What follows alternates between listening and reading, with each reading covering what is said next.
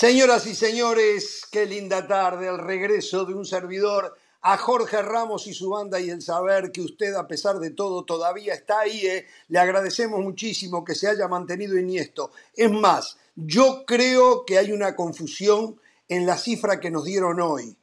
Pero me dijeron que en las últimas semanas, y que especialmente en las últimas dos semanas, la audiencia aumentó a dos millones más de personas. No entiendo el por qué, no entiendo cómo, no le encuentro los motivos. Quiero creer que hay un error, pero si están ahí, fantástico, ya no son 22, son 24 millones de potenciales televidentes que tarde a tarde tenemos la posibilidad de subyugarlos, de tenerlos con nosotros. Y bueno, terminaron mis vacaciones, terminaron las vacaciones de la banda también, el programa se pone en serio de nuevo, vamos a volver a trabajar, no a tirarnos pancita al sol y nada más, así que esto se terminó, ¿eh? en otras palabras, la jodita se terminó. A partir de ahora empezamos a trabajar. ¿Y cómo trabajamos? Titulando de lo que se va a tratar el programa. A ver, algo de lo que se va a tratar el programa. Arrancó el clausura del fútbol mexicano. Buenas sensaciones por el lado de Cruz Azul, preocupaciones por el lado de América, Chivas, Monterrey, Tigres y Pumas. Vamos a darle un repaso a lo que pasó en esta primera jornada. Barcelona anunció a sus dos primeras contrataciones y va por más van a ser otro disparate, financiero. Llega la plata y comienzan a dilapidarla. Una idea impracticable de Mourinho, sí, lo es, pero qué lindo sería. Ni la banda sabe de qué se trata eso, ¿eh? pero me encanta y lo voy a decir en un ratito. Cristiano Ronaldo, un hombre que siempre o a que siempre se le alabó por su compromiso, profesionalismo, no se presentó en el primer día de los regresos al trabajo en el Manchester United. ¿Qué puede pasar con Cristiano Ronaldo? Se lo vamos a contar. Héctor González Iñárritu, directivo del América, dijo algo que es muy impopular, pero que hace rato nosotros lo señalamos y es una realidad. La liga mexicana no está para ayudar a la selección mexicana.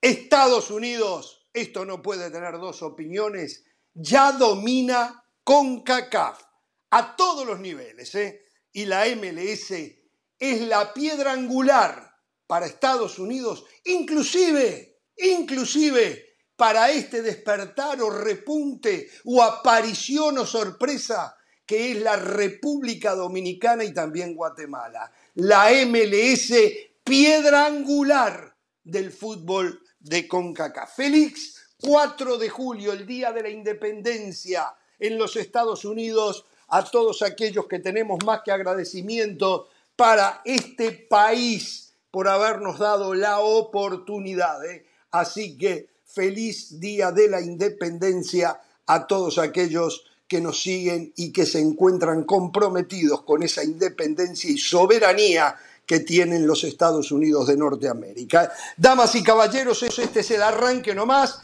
Saludo al señor Pereira. Está golpeado. ¿Cómo, anda mal. ¿Cómo le va, El equipo se cae a pedazos. Eh, no pudieron con un uruguayo. Los volvió loco el uruguayo Cócaro les hizo expulsar un jugador, les hizo que le dieran un penal a Huracán y todavía mufó a Juan Quintero. Un fenómeno, Cócaro, Pereira. Ustedes, ustedes no pueden ya depender solamente de la cruz que se puede lesionar. Tienen que tener más uruguayos, Pereira, en ese equipo. ¿Cómo le va? ¿Cómo está usted? Estamos trabajando para convencer al otro uruguayo que aparezca, que es Luis Suárez. Aunque como, da, como está la situación ahora, eh, la cuestión económica en Argentina vio difícil, vio muy difícil que Luis Suárez vaya a darle el sí a River.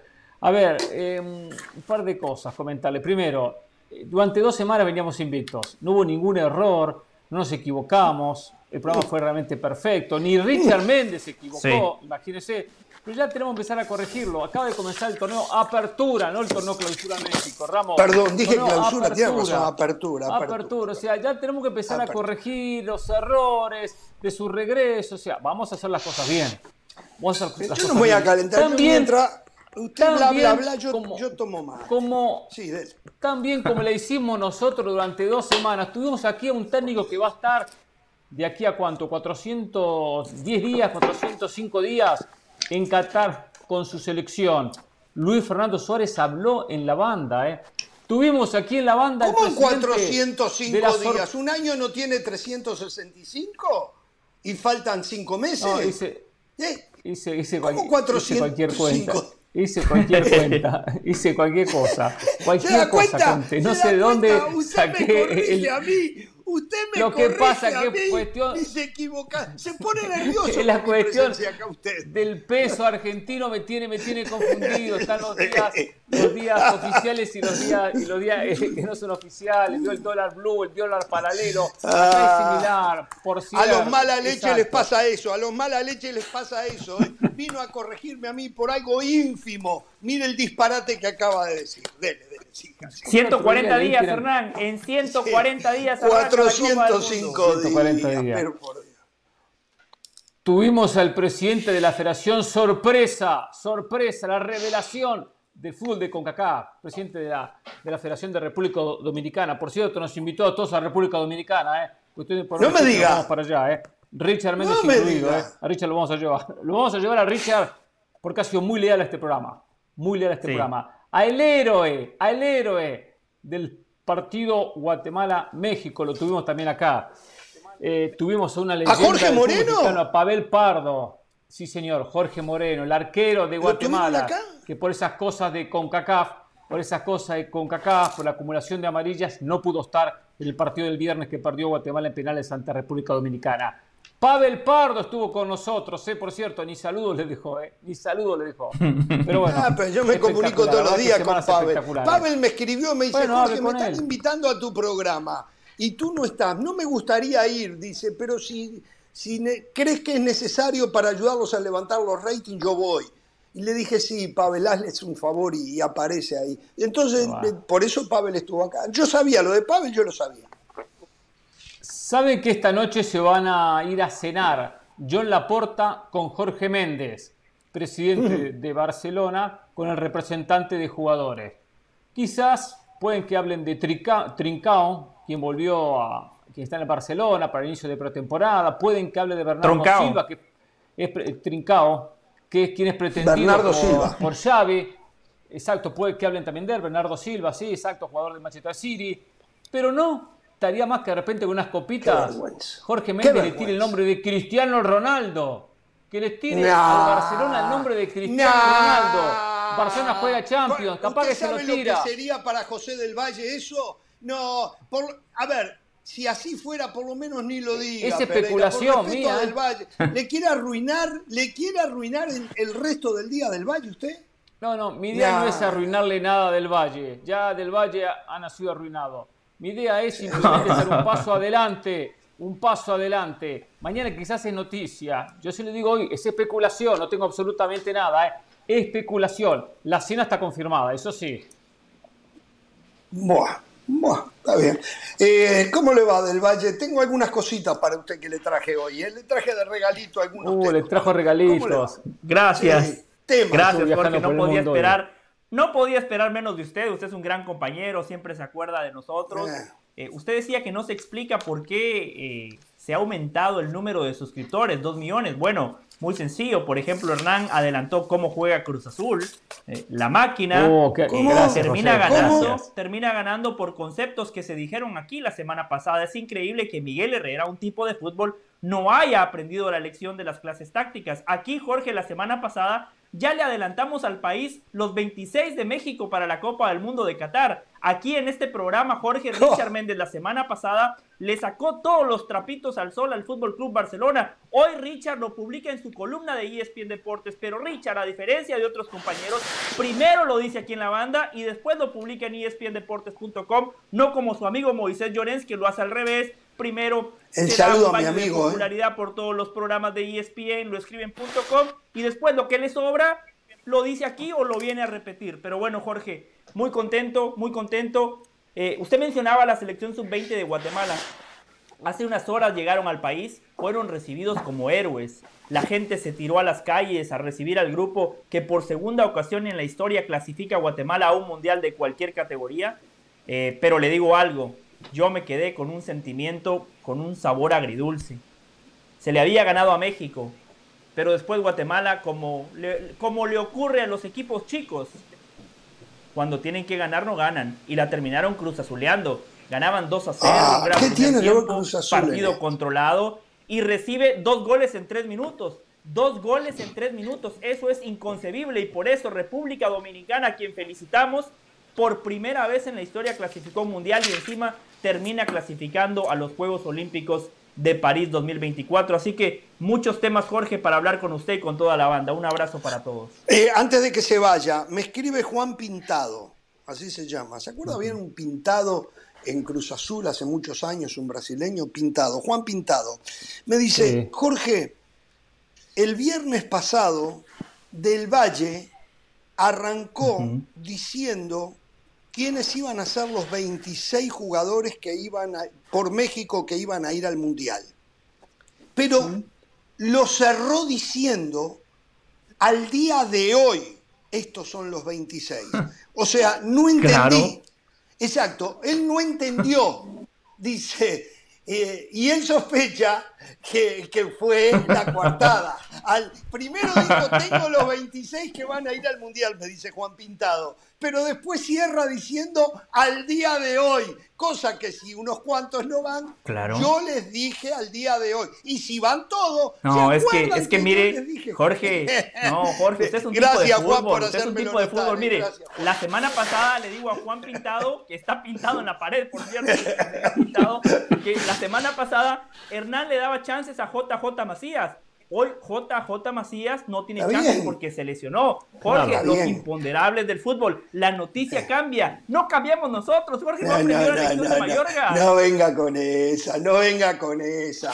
No venga con eso. Una lesión es entendible. Una lesión es entendible. Pero me dice Juan Pintado que usted aseguró que tenía los 26. Claro, si alguno se lesiona, no puede ir. Que usted tenía los 26. Pero que cerró diciendo a día de hoy, estos son los 26. Entonces no los tiene. Los tiene hasta el día de hoy. Pero no los tiene para el Mundial como... La verdad es que hay cosas que uno no... Eh, voy a hablar de Guatemala. Ella le digo, ¿cómo le va, señor Richard Méndez? ¿Cómo está usted? Un gusto como siempre, Jorge Hernán, José. A ver, Jorge, eh, es bueno decirlo, hay que reconocer las cosas. Hernán hizo un gran esfuerzo durante todos estos días que usted estuvo. Eh, sí, él trata, él trata. La pasamos bien, discutimos menos, es verdad. Es verdad, discutimos ah. mucho menos.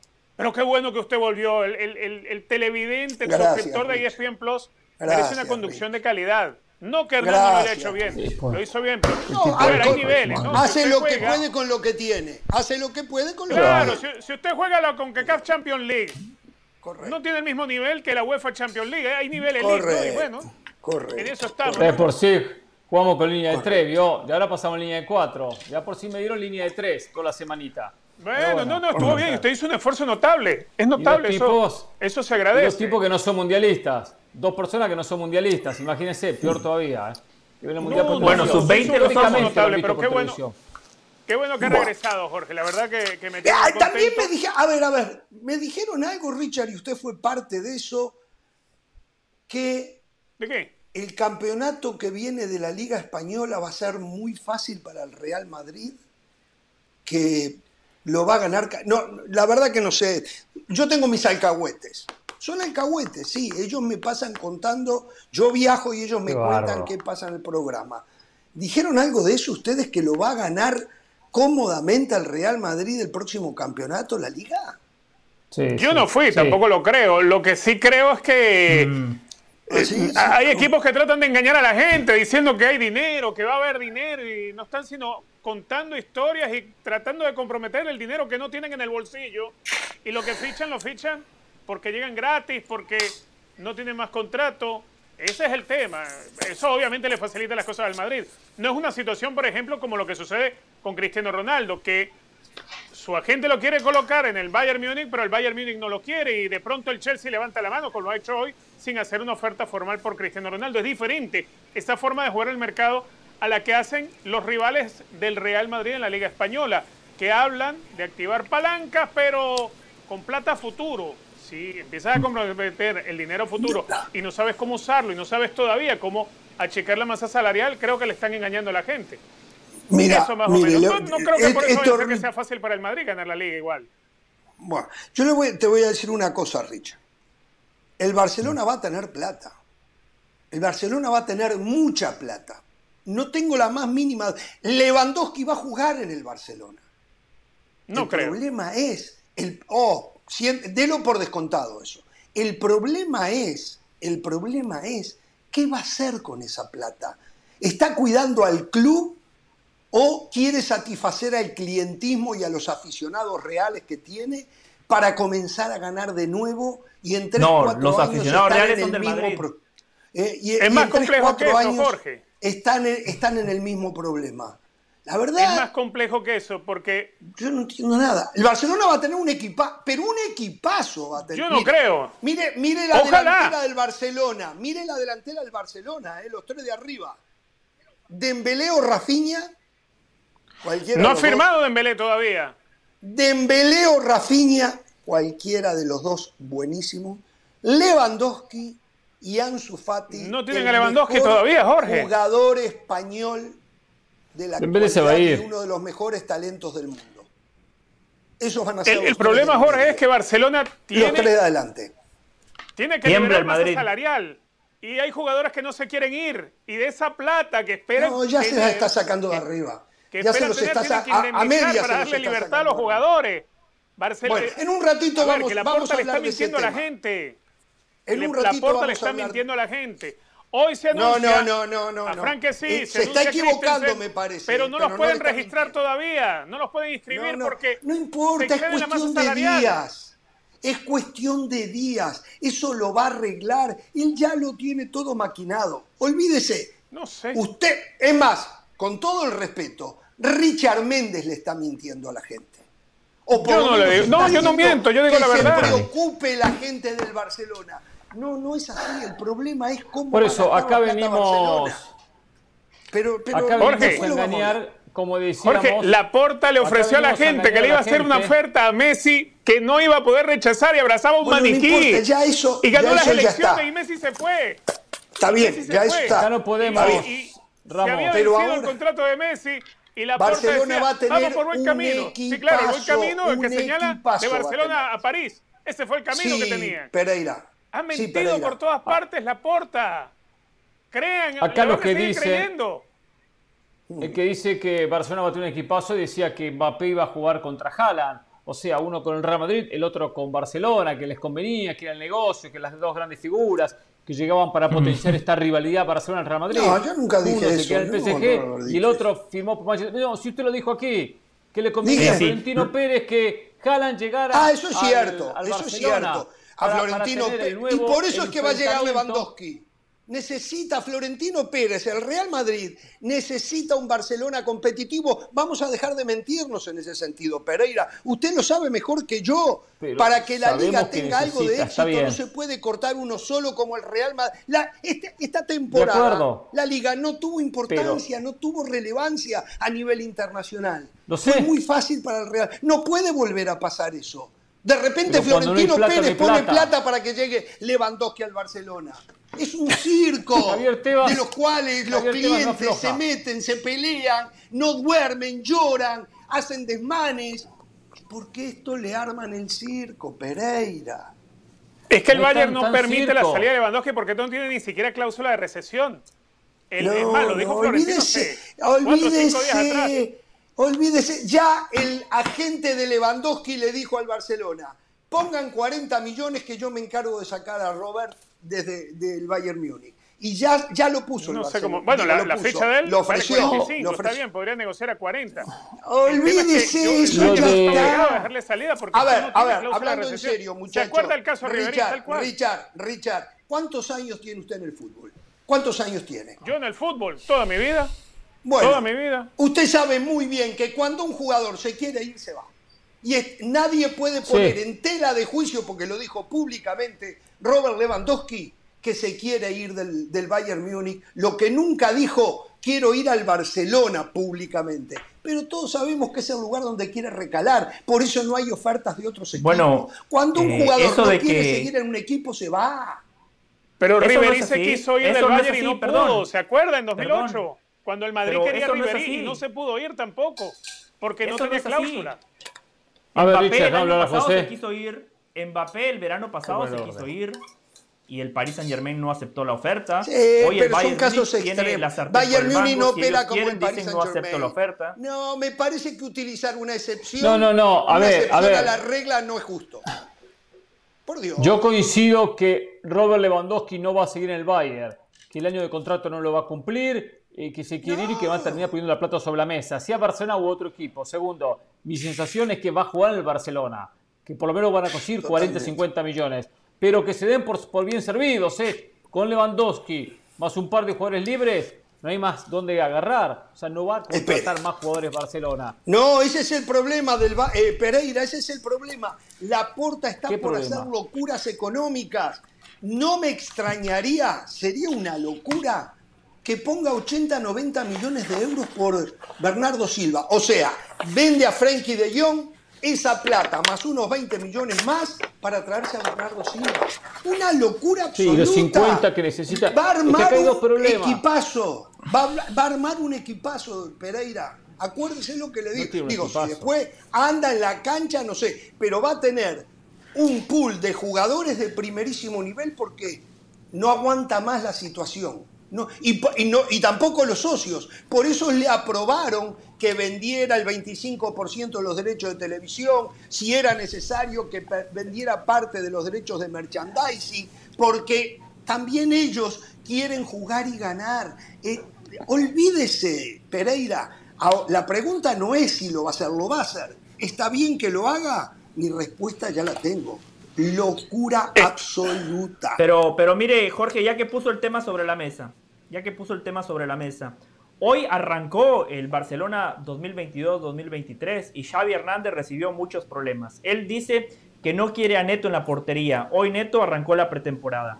En defensa, dice Xavi Hernández que no quiere ni a Umtiti, ni a Mingueza, ni a Lenglet. Los tres a día de hoy siguen siendo futbolistas del Barcelona. Sí, pero se van, se van. Eh, los laterales. Los tres están casi arreglados. Mingueza va al fútbol italiano. Lenglet está casi hecho con el Tottenham y un Titi con el Rennes. Cuidado, cuidado. Parte de los salarios Casi va a seguir pagando el Barcelona. Casi hecho. A día de hoy, hecho. De luego no estoy seguro. siguen siendo futbolistas del Fútbol Club Barcelona. Se van. Dicen que quieren a Aspilicueta y a Marcos Alonso, pero a día de hoy los centrales están cubiertos. Si llegan estos dos futbolistas, tienen que salir hay que leer un de Wague y de Valde. En la mitad de la cancha, Usted aseguraba que venía Mbappé y se la jugó y se enojaba cuando le ponían algún inconveniente para la llegada de Mbappé. Entonces, deje viva como vivía usted la llegada de Mbappé. Deje que los del Barcelona Perfecto. pensando que Jorge, llegar. La dejo viva. Pero hay una diferencia. El Madrid tiene plata, Barcelona tiene deudas. Esa es la diferencia. Madrid está repleto de deudas también. Sí, ¿qué Claro, pero, pero tiene plata. Barcelona no tiene plata y tiene 1.300 millones de euros de deuda. Y lo más que puede recibir vendiendo todas las palancas de humo son, no llegan 700 millones. Y de los 700, lo más que pueden invertir en fichajes, porque ese dinero tiene que estar destinado, como se decidió, en reinversión del club. Lo más que podrían destinar en fichajes de ese dinero son 400. Es decir, es un disparate de, plata. 400 millones es un disparate de plata. Lo escucho, José, termino. En el medio campo, Pjanic regresó y es uno de los futbolistas que más cobra. Están buscándole una solución al tema Pjanic. Xavi Hernández no quiere que Ricky Puch continúe. Fiorentina. Pjanic está casi hecho con el Al-Assad.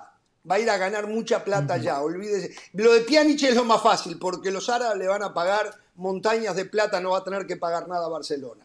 Eh, Ricky Puch, Fiorentina casi hecho. Me lo dice Fabrizio Ricky Romano. Trincao, Brightway, Trincao Sporting, el domingo en la noche. Trincao Sporting Lisboa. Tenía... es un problema. Ah, perfecto. Jorge ya, solucionó los problemas del Barcelona. O sea, por lo que veo, no, Barcelona no, no, le digo lo que está pasando en el mercado. fantástico. Le digo lo que está pasando en el mercado. va a tener un equipazo, va a ganar la liga. Sí, no, yo no sé si va a ganar la liga. no, no, no, yo no, no, no, no, yo no vendo humo. Yo digo que el Nombres va a tener un plantel excepcional. La realidad en la cancha habrá que verla. La realidad en la cancha que quede claro habrá que verla. Yo no estoy asegurando nada. Pero el nombre va a tener un plantel sensacional. Y sí, el compromiso económico también va a ser sensacional. También va. O sea, de nuevo, la, nueva la, la vieja filosofía económica, gastar a cuenta. Después viene una pandemia y a los 30 días, como Real y Barcelona, pedían agua por seña los dos. Los dos pedían agua por seña a los 30 días de la pandemia. O se les olvidó, Barcelona va por el mismo camino. ¿eh? Florentino, Florentino que está plagado de deudas, por lo menos sí, se gastó 100 millones. ¡Qué locura! 100 millones por un joven que no sabemos. Seguramente va a ser un fenómeno, pero todavía no. No, e, ese es el tema, ese es el tema, las locuras que hacen. Yo, yo, yo, yo, yo, yo, yo, yo no puedo. Pereira, usted quería decir algo. Sáqueme de esto. ¿Cuándo tiene plata en el bolsillo, Jorge? Bueno. Bueno, bueno, está bien. Si, tienes plata en el eh. bolsillo y, estás deseoso de construir algo, te vas a volver loco y haciendo a Florentino, ¿no? Que, claro, le quedó la plata que no pagó por Mbappé. Eso es verdad. Los, 200 millones. ¿Qué la plata prestada? Perdón, perdón, perdón, perdón, perdón, perdón. La plata que no pagó por Mbappé era una plata prestada con la que iba a comprar a Mbappé. ¿Está claro? Bueno, pero se la prestaron, ¿no? La tenía en el bolsillo. No, está bien, está bien. No tiene la deuda. Eso es verdad. No, no. Debo de admitir que bajo el agobio económico que viven estos dos equipos, lo maneja mucho mejor Florentino Pérez. Lo tengo no, no, no, Florentino está ofreciendo, está ofreciendo un máster en economía, no nada más en fútbol, porque la vitrina la sigue llenando de títulos y de manera paralela en este verano acaba de salir de tres contratos altísimos, como los de Gareth Bell, Marcelo, Isco, fichó a Chuamení, Rudiger llegó gratis, gratis, ¿eh? Sí, gratis, le costó 80 millones. Titular de la selección nacional gratis de Alemania, 80 millones. años. En plenitud, maduro, y salario, líder, 80 millones. Encima, encima, de manera paralela, está construyendo lo que promete ser el mejor estadio para la práctica de fútbol en el mundo. Es un Real Madrid que dentro de la cancha gana Fuera de la cancha también está ganando el campeonato de la economía que ustedes tanto pregonan. Florentino Pérez Chapó, un máster de economía y de fútbol el que está ofreciendo Florentino Pérez. Que el aprendizaje para ese máster, José, hay que reconocerlo, fueron los 160 que pagó por un jugador que hoy valen 12 millones apenas. Hoy vale 12 millones apenas, Eden Hazard. Ah, el máster para graduarse, mire que le costó plata. No quiero ¿eh? ni hablar, no quiero. Me da pena lo que hacen estos equipos con la plata, ¿eh? pena me da. Como River también, ¿eh? que va a pagar 5 millones de dólares por Miguel Borja. ¿De dónde saca la plata un país que está realmente mal en su economía, River? No lo sé. Quieren darle, no sé si 3 o 4 millones a Luis Suárez. Yo me pregunto, y, y los hinchas que no piensan, tipo Pereira, tiran cohetes, tiran cohetes. No, no, no lo puedo entender, yo no lo puedo entender. Yo, si me trajeran no, no, yo no tiro Miguel Borja yo sí y a Mbappé a Danubio, me quiero matar. Me quiero matar. ¿Qué va a ser de la vida de mi equipo? Sin embargo, Pereira... primero, primero, vamos a ser claros. Yo sí pienso. Segundo, no contrataría tantos jugadores si fuese dirigente de River. Tercero, esperaría que pase el partido de revancha contra Vélez, a ver si pasa de ronda, lo que representa un incremento económico. Cuarto, porque usted de repente no logró enterarse y entiendo pues estaba de vacaciones, vendimos a Enzo Pérez, perdón, a Enzo Fernández. Vendimos a Enzo Fernández, como vendimos a, Damián a, Julián Álvarez. O sea, eh, vendimos muchos jugadores, hicimos mucho dinero, muy bien vendido. Muy bien vendido, tremenda venta. 18 millones más un 25% una transferencia futura. Por lo tanto, River cuenta, esto, esto, es lo mismo que lo de Florentino Pérez. Cuenta lo bueno, no lo malo. Ahora, ahora, yo lo que voy no, no, le cuento las buenas y las malas. Las buenas y las malas. Yo lo que voy, que acá vamos con hechos concretos. Tal equipo vendió, tal equipo tiene dinero. Perfecto. Usted viene aquí a vender fantasía, usted viene a vender una liga española que entiendo bien que la vende, se ve en ESPN Plus, perfecto. Yo entiendo que hace el trabajo que tiene que hacer por la empresa. Eso lo entiendo, lo aplaudo, perfecto, está bien. Viene a vender un Barcelona súper poderoso. Barcelona del No lo es. como lo vende la Nunca dije eso. Barcelona hoy da lástima, da lástima. Sí, sí. Puede asegurar hoy nadie puede asegurar que vaya a tener un equipazo. Digo el nombre, después habrá que ver Xavi. El nombre, el nombre, nombre. Aunque yo le creo a Xavi. Lo de Lewandowski yo se la compro. Le compro que Lewandowski seguramente va a llegar a Barcelona. El resto no, el resto no. Llega por más que llegue dinero también hay deudas, hay más de 100 temporada de euros en deudas. Llegan, Después le va a costar cada yo, yo le pregunto a usted. millón de euros. ¿Eh? ¿A quién? A Barcelona. Barcelona. ¿Cuántos goles trae, cuántos goles trae Lewandowski? ¿35? Tal vez con la Champions yo se lo dije en su momento, 40. se lo dije en su momento aquí. no hubiese contratado a Lewandowski. Por, por eso, mucha plata. Yo hubiese contratado a Julián Álvarez, y no a Lewandowski, se lo dije en su momento, usted, usted se reía, después lo contrató el City. Me sale. Pero el riesgo era alto. El riesgo era alto, era medio millón de euros por gol. No, no, era más. Era lo mismo porque Julián Álvarez no va a un balón de reventa. Julián Álvarez iba a ser 20 ya, Es verdad que no va a ser tanto. Y entonces iba a costar el, millón, el millón de euros también. Iba a costar lo mismo. Pero tiene un valor de reventa y es mucho más joven. Habla de un jugador de Eso 34 Eso contra un jugador de 22. Ese, hay 12 años de diferencia. Y si no era Julián Álvarez, no importa. O gran delantero brasileño, el mejor delantero brasileño. Pero joven, con opción de futuro. Porque en dos o tres años, quizás en dos, quizás en tres, Lewandowski no lo pueden vender. Lewandowski no vale nada. De acuerdo, de acuerdo. ahí donde hay que empezar. Por eso digo que es una locura. Yo lo que le pido, que acá en este programa durante dos semanas mantuvo la credibilidad, el prestigio, diciéndole verdades a la gente no venga a engañar a la gente con un Barcelona todopoderoso, que quizás sea su deseo. No, no, no. Quizás sea su deseo. No, no, yo lo que estoy es desnudando la locura. Ustedes no entendieron, ¿eh? Estoy desnudando la locura que va a hacer el presidente del Barcelona. Es una locura lo que va a hacer. Usted no me está entendiendo. Lo va a hacer. Salga del closet, Jorge, ya se lo insinuó ¿Sabe lo grave que va a armar el equipo con esos jugadores? ¿Eh? Que ya Hernán se lo insinuó. Aproveche la oportunidad, salga del closet. Lo que usted le exige a Richard Méndez, hágalo usted también. ¿De qué? Richard lo hizo, prácticamente Richard ya lo hizo. Yo estoy criticando al Barcelona. No, yo no he hecho nada, yo, soy el Táchira, papá. Ustedes no lo entendieron, qué pena me da. Por eso es la diferencia que hay entre ustedes y yo. Yo estoy criticando al Barcelona de lo que va a hacer.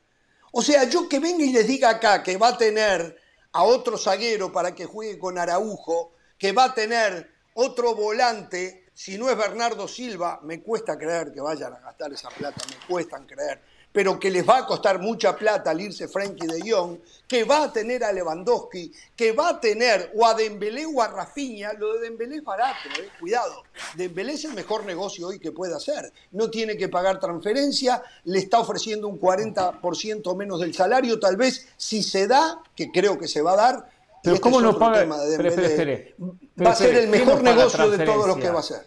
¿Cómo? ¿Quién no paga transferencia? No Dembélé no paga transferencia. No le va a dar ni siquiera una comisión a su ¿Pero representante. ¿quién no paga? ¿Barcelona, no paga transferencia? Si no. ya lo compró, ¿qué lo va a comprar de nuevo? por eso ya, 130 por libre. 130 por Ya, Dembélé ya no es jugador de Barcelona. A ver, a ver. A ver, yo sé que a usted no les da mucho la cabeza, pero ya está, ya fue eso. Hoy arranca de punto cero el caso de Dembélé. El caso de Dembélé arranca, de punto, cero, viene, viene gratis. Se les escapó. Lo de Dembélé es lo más, ah. lo más inteligente que puede hacer. Lo de Dembélé, porque por Rafinha, que es un jugadorazo, va a tener que pagar 60 millones de euros. Una locura absoluta. Igual, Dembélé, igual, Dembélé igual yo aplaudo, Rafinha se va a Chelsea. Que, sí hay, hay, hay una pequeña hay una pequeña mejoría con Jorge Ramos, porque dice Dembélé es el mejor negocio, perfecto, por lo menos ahora no dice que es mejor que Mbappé. O sea, yo aplaudo también la mejoría de Jorge para que vea que no nada más... No le voy a contestar, no le voy a contestar eso, ya en su momento lo hice. Si usted quiere, siga, siga, siga. No me, me calienta, pero me la voy a aguantar, me la voy a aguantar. Pero Jorge, a ver, yo, yo sí creo que Barcelona hizo un movimiento inteligente durante el mercado de invierno cuando lograron el, préstamo, por ejemplo, la sesión de Traoré, incluso rebajándose el salario, que ficharon a Aubameyang bajándose el salario al jugador. Pero poco más. Hoy en día no saben qué van a hacer, por ejemplo, con Memphis Depay. No tienen a Dembélé. Eh, todavía siguen hablando y vendiendo. El Tottenham ya preguntó por Memphis Depay. ¿eh? y lo quiere, Xavi lo quiere. Xavi lo quiere. ¿Qué pasó? Tuvieron que devolver a, a, Dama Traoré. Habían logrado armar un medio equipo y por eso fue que pudieron repuntar un poco lo tuvieron que devolver porque no valía Pero al final de cuentas no los pueden mantener. Estuvo bien. Estuvo bien en devolver en el a estuvo bien, pero hay que reducir una masa salarial. Hay jugadores que no se quieren ir. Hay que indemnizarlos para que se vayan. Y hay que buscarles equipos y equipo que el jugador esté a gusto. Entonces hoy tiene, Xavi, un montón de jugadores, más los que eh, llegaron, más los que están prometiéndole a la gente o tratando de, yo no digo prometiéndoselo porque no lo ha prometido Joan Laporta, pero sí, sí, sí lo insinúa a través de la prensa. Y estamos pensando en Lewandowski y todo aquello, y Barcelona tiene que reducir la masa salarial porque si no, no puede fichar. Es que aunque tenga la plata para traer jugadores, tiene que reducir la masa salarial. Entonces hay que empezar a salir de jugadores. Hoy ha dicho Laporta que quiere mantener a Frankie de Jong. Perfecto. Pues entonces, si necesitas reducir masa salarial, esa era una salida. Ahora lo quieres mantener el discurso no, no, no. Eh, en lo de Frankie de Jong, lo que Laporta está haciendo el, el jueguito del tonto. Le está diciendo al Manchester United, nosotros no lo queremos vender, pero si ustedes quieren comprarlo, o sea, lo va a vender. A mí me dicen que ya Frankie de Jong está buscando casa en los alrededores de Manchester. como Lewandowski va a jugar en el Barcelona, Frankie de Jong, estoy casi convencido, va a jugar en el Manchester United. Porque Xavi quiere a Bernardo Silva. Eh, me cuesta creer que lo vayan a traer. Yo no puedo asegurar que Bernardo Silva va a llegar. Eso no. Pero ya trajo a, a Christensen, ya lo trajo extraordinario zaguero. Trajo a Kessie, no lo tengo bien visto. Me parece que no va a ser titular. Trajo a Kessie. Y los dos llegan gratis, ¿eh? Sí, los dos gratis. Está bien. Ahora, por lo que tengas que pagar. lo que puede traer gratis, no locuras. Gratis, no locura. Y quiere gratis a Marcos Alonso y a Spilicueta que le cueste muy poquito dinero. Eso es lo que quiere. Entonces, Lewandowski va a venir. ¿eh? Y después hay que pagar salario, y, ahí es donde está el problema. Salarios en el Barcelona, me dice, me dice mi amigo Moisés Llorens, todos a la baja. Caso de Dembélé, 40% menos de lo que ganaba. Por eso lo digo, Dembélé va a ser el mejor negocio de todo. Se va a la Premier. Sí, lo hace. Se va a la Premier. Se va a ir a la Premier. Capaz que se va, no sé. Mañana amanecemos Yo, con Dembélé la Premier. Quiero hablar esto. Quiero hablar y esto. Rafinha también. O continúa mejor El tema de los representantes de los jugadores. Mire lo que hizo el representante de Dembélé. Dembélé hace rato que hubiese firmado ya por eh, Barcelona. Pero el representante le hizo creer que le tenía a otros equipos. La realidad hoy indica que no le tiene a nadie, a nadie. Le mintió, lo engañó. ¿Sabe por qué? Él no quería que se quedara en Barcelona porque Barcelona le dijo que no le va a dar comisión. Es un jugador que ya estaba acá, es un jugador que ya lo teníamos, no hay por qué darte comisión para que lo traigas. Y no le está dando comisión y el hombre está enloquecido porque no se gana su plata, creo que quería algo así como 10 millones de euros. Entonces, los representantes a veces son capaces de arruinarle la carrera a un jugador de acuerdo, en busca claro. de su dinero. Y este es el caso de Dembélé, ¿eh? este es el caso de Dembélé. Por eso Dembélé todavía no ha firmado con el Barcelona, porque el representante está golpeando puerta a ver quién lo quiere y no ha encontrado a alguien que lo quiera todavía. No ha encontrado. No, no puede ser que no lo quieran. No puede ser. no, no, pero él quiere su comisión. Quizá no le llegaron al precio. Ah, no le llegaron al precio. A él, a la comisión o al salario del futbolista. Pero que lo quiere más de un equipo la Premier o quiera Dembélé, no tengo ninguna duda. Pero que eso, eso que dice Jorge coincido plenamente, pero puede jugar eh, de dos bandas también. Muchas veces estos representantes pueden trabajar para un club en específico. Usted tiraba el nombre de Rafinha. El representante de Rafinha es Deco. Deco coincidió con Laporta en el Fútbol Club Barcelona. Deco quiere mucho al Barcelona. Rafinha tiene mejores ofertas de la Liga Premier de Inglaterra, pero Deco todavía no las acepta porque está esperando que se terminen liberando esas palancas de las que hablaba Richard para que el Barcelona pueda tener el dinero para pagar por el fichaje y por el sueldo del futbolista? A ver, el dinero lo va a tener Barcelona. Mal, mal conseguido, vendiendo su futuro, hipotecando su futuro, pero lo va a tener. Lo que está hipotecando su futuro. Esto está clarísimo. Eh, pero la gente quiere ganar. Usted viene acá por su equipo, reclama. No, no, no, perdón, el Barcelona no quiere ganar. No, no, no, el Barcelona quiere jugar bien. El Barcelona quiere tener la pelota. Claro, ganar claro. Quiere tener respeto, quiere tener respeto, claro. Esto no importa, Jorge, no se preocupe. Quiere tener respeto, quiere jugar bonito, claro, verdad. Me he reído tanto con ese tema, me he reído mucho con ese tema, porque Pedri, la, hace una semana, dijo que al Barcelona no, no es suficiente con ganar, que es importante la forma en que se gana. Y eso lo sienten así los del Barcelona. Está bien, los del Real Madrid se sienten tan culpables de la manera que ganaron la Champions, con la suerte que ganaron la Champions, que se pusieron la chaqueta enseguida y salieron a responderle a un Pedri que nunca se, se refirió a ellos, por lo menos públicamente. Eh, eh, pero reaccionaron, Del Valle reaccionó porque se siente culpable. Jugamos espantoso, nos llevamos terrible baile, pero igual ganamos. Lo disfrutamos, lo gritamos y se lo refregamos en la cara a todo el mundo. Pero en el fondo sabemos que no lo merecíamos de lo futbolístico. Esa fue la realidad de todo esto que Carvajal salió a responderle. No, no, lamentable. Por lo menos los del Real Madrid se tenían que haber hecho los distraídos. Pero lo único que hicieron fue hacerse culpables de jugar tan mal al fútbol, aunque igual ganaron. ¿eh? y nunca Pedri lo dijo con la intención que los del Madrid reaccionaran. Ah, pero usted es un tipo inteligente. usted sabe que Pedri lo dijo por el Real Madrid. usted es un tipo inteligente, Jorge. Pero si usted supiese, si usted creyera que el Real Madrid ganó la Champions porque era mejor que el Manchester City, que el, que el PSG, que el Chelsea, que el Liverpool, usted no hubiese reaccionado porque eso no nos lo dijo. Jorge, pero fue el mejor. Pero nos lo dijo a nosotros porque fuimos horribles jugando al fútbol. Por eso nos lo dijo a nosotros. Usted aceptó ¿eh?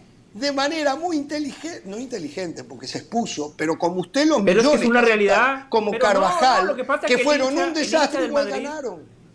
El hincha del Madrid tiene autocrítica. El hincha del Madrid es frío y la exigencia es altísima, hay que ganar como primera medida y el Madrid ganó y el hincha lo celebra. Ahora, el aficionado del Real Madrid sabe que en esa final contra Liverpool, si cortó la figura, claramente el equipo contrario fue mejor. Claramente el equipo contrario termina generando las oportunidades más claras. Pero el hincha del Real Madrid entiende que esto es de resultados, como la mayoría de hinchas en el mundo. ¿eh? La mayoría después están los otros, los embajadores de la mentira, los filósofos, los que hablan de sensaciones, de jugar bonito, de tenencia de pelota, de posesión. Están los otros. Que a ustedes les gustaría este tenerlas. ¿eh? se hace para Condiciones que a ustedes darían cualquier cosa por tenerlas. ¿eh? Eh, o sea, es como los que me dicen a mí, a ustedes fueron campeones en Uruguay, ¿en qué año? Pero ¿saben una cosa? Qué lindo es tener esa historia. ¿eh? eh esa es la ah, verdad, usted podrá decir lo que quiera, pero al final es muy lindo. Como el del Real Madrid, hay que ganar. Exacto. ¿Usted ustedes celebra? quisieran tener ganó. posesión, tener Uruguay ganó. pero no lo tienen, no tienen técnicos para eso que se las dé. Esa es la verdad. Acéptenlo. Pedri, tienen envidia. Pedri no puede hablar de esa manera Pedri no puede hablar de esa manera cuando su equipo no ganó absolutamente nada y en los últimos tiempos ha dado lástima. No le alcanzó para ganar la Europa League. No le alcanzó para la Europa League. Equipo de torneo de segunda categoría no le alcanzó para ganarla. A veces mejor es cerrar la boca y no decir algo cuando después queda expuesto de esta manera. Tal cual. Que Madrid tuvo suerte. Pero él no quedó expuesto de nada. La compró con, tuvo suerte con jerarquía, jerarquía, con confianza en sí mismo. Creyó el propio, el propio equipo. Creyeron ellos mismos que podían, con sus herramientas. Y fue un equipo que se adaptó a la realidad. Se adaptó a la realidad, señores. creyó que pateando una vez al arco podía ser campeón. Creyó. Es más, yo creo que entrenaron. porque ellos no ¿por qué desmeritar tanto lo del Madrid? Ellos entrenaron ese partido para hacer un tiro al arco y ganar la Champions. Ellos lo entrenó. Jorge, Ancelotti lo entrenó eso. Hicieron y que sacara nueve goles cantados eh, Courtois, lo entrenaron eso, ¿no verdad que lo entrenaron? Jorge, pero que el, Madrid se sacó de encima al Paris Saint Germain con penal fallado de Messi incluido, que el Madrid se sacó de encima al City, que se sacó de encima al Chelsea, que gana por la mínima el Liverpool, sí, el Liverpool fue más agresivo y todo lo que queramos decir, pero no le podemos quitar mérito a un equipo que fue el único de los grandes favoritos, que no enfrentó el Madrid fue el Bayern, de resto a todos se los pasó por encima. A todos los derrotó. Bien ¿Que los pasó por encima en qué? ¿En qué lo pasó por encima? ¿En qué lo pasó? ¿En que Donnarumma se la metió para adentro? ¿En que Mendy con Rudiger se la metieron para adentro? En que el, arquero de Manchester City la esperó así. Barcelona, Barcelona eliminó en una Champions al Bayern Múnich con, un, fiebre de cintura de admiración de Boateng hacia Messi, porque ni siquiera se le quebró la cintura. Vamos a decirle la verdad a la gente. Serios, seamos serios, Vamos a muchachos. La gente. O sea que el Real Madrid entrenó para ganar como ganó. El Real Madrid entrenó para que Donnarumma hiciera Usted se va al extremo. que hizo o sea, el no, Real pero Madrid entrenó, para, para patear una vez al arco. No. muchachos, muchachos, por Dios, muchachos. Por Dios, por Dios, por Dios. Yo digo lo siguiente, vamos a lo siguiente. Entrenó para jugar como jugó. Para jugar lo que jugó. A eso, a eso fue lo que intentó y lo que terminó. A lo que podía jugar con lo que tenía. Ahora, hay un porcentaje de fortuna. y no hay suerte. Y no, hay, no ganó por suerte. Ganó porque entrenó así para ganar. Cuando pasa al Chelsea, al PSG, al City, al Liverpool, cuatro candidatos, qué bárbaro, ¿eh? Qué bárbaro, ¿eh? O sea, la suerte puede estar en un momento, en un partido, en una instancia, en una llave. ¿A usted no cree que fue suerte? Tener la suerte de que se equivoquen todos. Que se, tres de los cuatro arqueros se equivocaron. Tres de los cuatro arqueros se equivocaron. Está bien. Solo le faltó el Bayern, Jorge. Se equivocaron. Es más, y después es un factor emocional. De la falta de Benzema los errores, a Donnarumma. Eso lo dejo los aparte. Errores son producto, igual Donnarumma es responsable. El Donnarumma que me decía que, que, tenía que jugar en lugar de Keylor Navas. Por Dios. los errores son producto de factores Rudiger, emocionales. Que ahora Qué casualidad, Rudiger ahora va a jugar al Real Madrid. ¿eh? Se equivocó también. Wow, pues ah, pero lo hizo a propósito entonces. No, qué bárbaro. No, no, no. Y, en esos errores, en esos errores, en esos errores de Rudiger con Mendy, en el error de Donnarumma, hubo un común denominador. Benzema, la presión de Benzema, eso no es suerte. Cuando su guardameta ataja, eso no es suerte. Cuando en octavos, cuartos y semifinales el equipo estuvo en desventaja en el marcador contra las cuerdas y tuvo la personalidad y la valentía de salir de esos momentos de apremio. Eso no es suerte. Yo he visto a muchos equipos que arrancan un partido perdiendo y se terminan comiendo ocho, como el Barcelona, como México contra Chile, porque no tienen lo que tiene el Real Madrid, el gen ganador. Y eso de la suerte a mí me molesta mucho, porque el otro día yo en mis redes sociales felicitaba a todo el equipo de Jorge Ramos y su banda, porque somos el podcast más escuchado de ESPN Deportes. Y un tarado me puso, Ah, ustedes tienen suerte. ¿Cómo va a ser suerte? Por favor. No, pero eso acá se sabe. Jugamos mejor que nadie. Bueno, no mejor que nadie. Hay un factor. Puedo decir eso.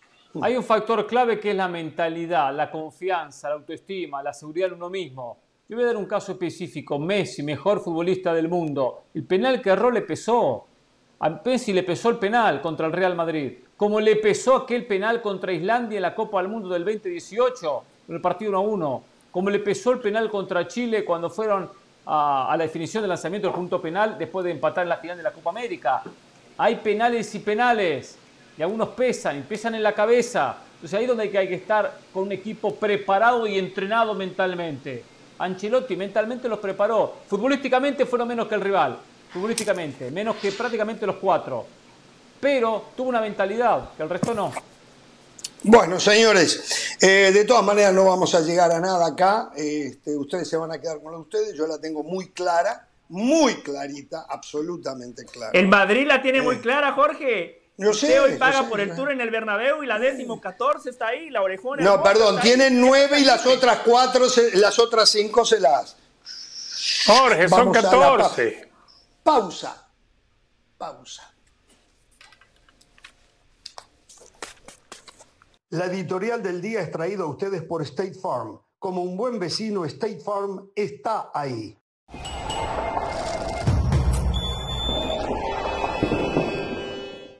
Seguimos en Jorge Ramos y su banda. Recuerden que ESPN Plus tiene todo lo mejor del mundo del deporte. Ahora vamos con Pilar Pérez para ver qué hay en el mundo de otros deportes. Adelante, Pilar.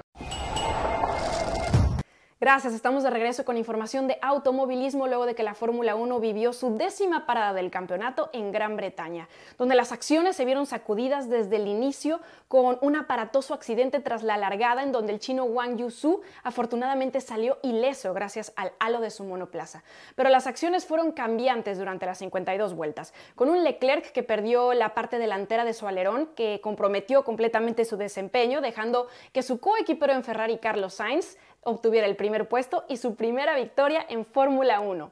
Por el lado de Red Bull, Max Verstappen sufrió con los neumáticos unas poncheduras en las primeras vueltas y luego perdió la parte de abajo de su monoplaza, lo que no le permitió luchar por el podio. No así Checo Pérez, quien largó cuarto, también vio comprometido su alerón delantero, tuvo que entrar a cambiarlo y cayó hasta la séptima posición, desde la cual comenzó a escalar hasta llegar al segundo puesto del Gran Premio de Silverstone, una actuación magistral por parte del que remontó 15 puestos para conseguirle así a su escudería un lugar en el podium, que completó Lewis Hamilton, llegando tercero. Él había largado quinto y consiguió meterse entonces en los puestos de honor en una carrera llena de adrenalina y sorpresas. Con este resultado, el campeonato de pilotos mantiene a los conductores de la escudería de Red Bull como los líderes, con 181 y 147 puntos respectivamente. Hasta aquí los detalles del deporte motor, pero ya saben que toda la acción de la Liga MX se puede disfrutar a través de la pantalla de ESPN Deportes. El próximo sábado 16 de julio, Santos recibe a Chivas a las 7.30 del Este, 4.30 del Pacífico y usted no se lo puede perder. Seguimos aquí en Jorge Ramos y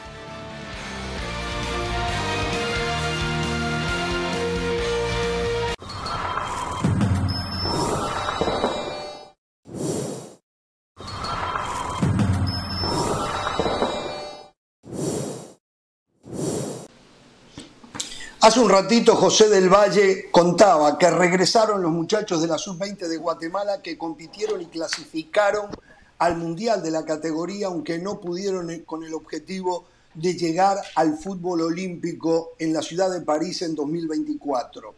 Eh, mucha gente lo fue a esperar al aeropuerto, el portero Jorge Moreno era eh, la figura descollante que todo el mundo quería una foto con él, y bueno, realmente es importante. Acá tengo que ser claro en esto y que me entiendan bien los chapines y aquellos que pertenecen a países que atraviesan situaciones futbolísticas similares a las de Guatemala. Lo primero decir que es bárbaro, que la gente vuelva a sentir por un momento lo que es la playera, la camiseta, la casaquilla de la selección nacional de un país. No hay absolutamente nada, se dan cuenta, que se parezca a eso. Y se lo voy a preguntar a Del Valle puntualmente. Del Valle, en el momento que Guatemala logró eliminar a México y clasificar al Mundial, ¿usted sintió lo mismo o mucho más que cuando el Real Madrid ganó la Champions? ¿Qué sintió usted? Oh, no. preguntita. mucho más, Jorge, es superior. Eh, la patria no se escoge, Jorge, el equipo sí. La patria es como la familia, es como la familia, Jorge. Y después también hay otro ingrediente más. Con el Real Madrid estoy acostumbrado a celebrar, acostumbrado a celebrar. Fíjese que en mi tiempo de vida, yo al Real Madrid no lo he visto perder una final de Champions. No lo he visto perder una final de Champions. Está bien. Y a Guatemala recién es la segunda vez que la veo clasificar una Copa del Mundo. Está bien. Objetivo conseguido. Pero no que equivocarse, a no equivocarse. Acá tengo que trazar también un paralelo con el Real Madrid. Hubo una cuota de suerte en lo de Guatemala. Más allá de que ni por cerca fue apabullado como fue el Real Madrid con los cuatro rivales en la Champions. ¿eh? No, no, no se confundan.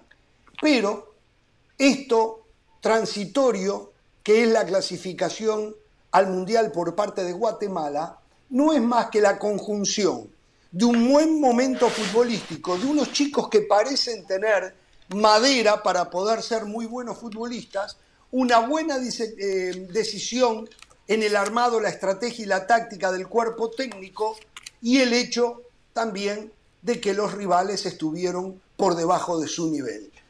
Toda esa conjunción de hechos llevan a que Guatemala esté allí. Ojalá que esto sirva como el puntapié inicial para que los directivos a nivel clubes del fútbol chapín se convenzan que hay que trabajar los juveniles. Y estas cosas se podrían repetir muchísimo más y en mayores dimensiones, para que no quede todo en un hecho puntual y que con el correr de los años se recuerde aquello que pasó, ¿se acuerdan? Cuando eliminamos a México, esto simplemente es una probadita en las sensaciones de las entretelas para que ustedes entiendan lo que es el fútbol de un país y una selección nacional. Es una muestra que con trabajo, talento hay en todas partes del mundo. Hay que buscarlo, hay que pulirlo y hay que darle oportunidades. También para ustedes, los que adoran camisetas que no les corresponden. Ustedes se equivocan si creen como del Valle que solo hay que apoyar a la selección nacional porque el país nos elige. Un error garrafal, terrible. Aquí lo que hay que apoyar es a un equipo, a su equipo, apoyarlo a través de todo un proceso de manejo de la institución, con las fuerzas básicas, con los juveniles, con aquellos que están a punto de debutar, con los que debutaron y con el primer equipo, porque eso va a ser en beneficio de la selección nacional, de la que del Valle, por ejemplo, me acaba de decir que es mucho más fuerte que la del Real Madrid.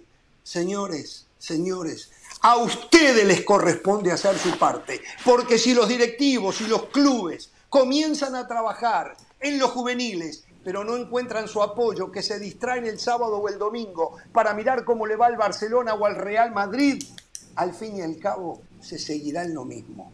Es hora de que cambien para que algo cambie. Mientras tanto, seguirán siendo clientes. Como hoy, como hoy los aficionados de la Juventus se los dejaron saber a los directivos de la Juventus. Le dijeron, porque el presidente de la Juventus dijo que quieren aficionados calmados, aficionados que vayan a disfrutar el fútbol, aficionados que lo miren en todas partes del mundo. Y los verdaderos aficionados de la Vecchia le dijeron, nosotros somos ultras, nosotros no somos clientes. Esto no lo dije yo, lo dijeron hoy aficionados de verdad de la Vi el cartel.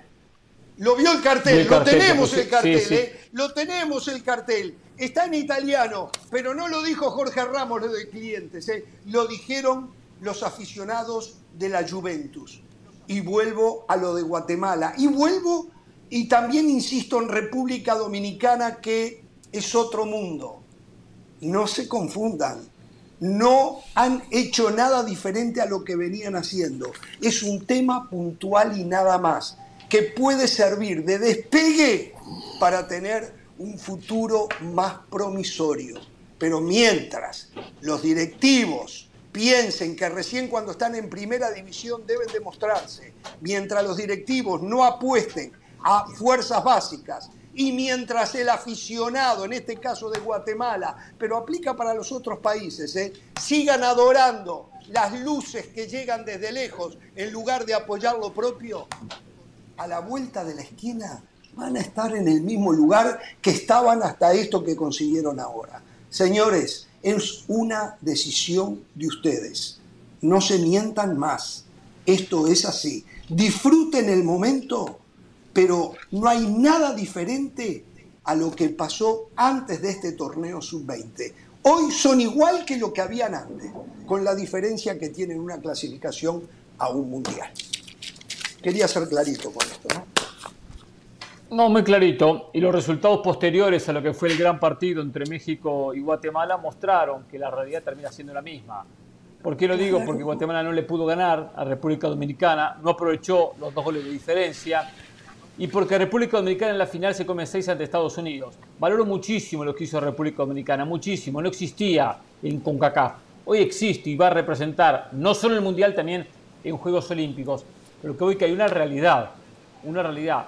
No podemos venir después a decir, hubo un crecimiento de República Dominicana, hubo un crecimiento de Guatemala, hubo un crecimiento. Se comió seis, seis en la final de un campeonato. Y posiblemente se coman muchos goles en las próximas competencias. Ojo, es mejor estar en una final, perderla, que no llegar a la final. Por lo tanto, yo aplaudo lo que hizo República Dominicana, pero no engañarse, ¿eh? No engañarse porque pensé que le iba a hacer más partido a la selección de Estados Unidos. Como pensé que Guatemala, que históricamente es más que República Dominicana, después de eliminar a México, por lo menos iba a lograr la clasificación a los Juegos Olímpicos.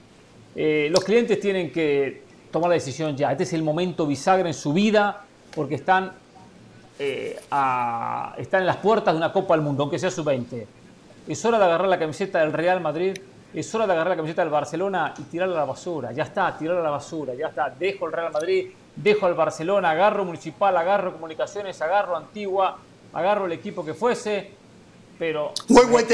también, Chinabajul, ¿eh? Chinabajul, también, ¿eh? Sí, Full, de regreso en la primera el división.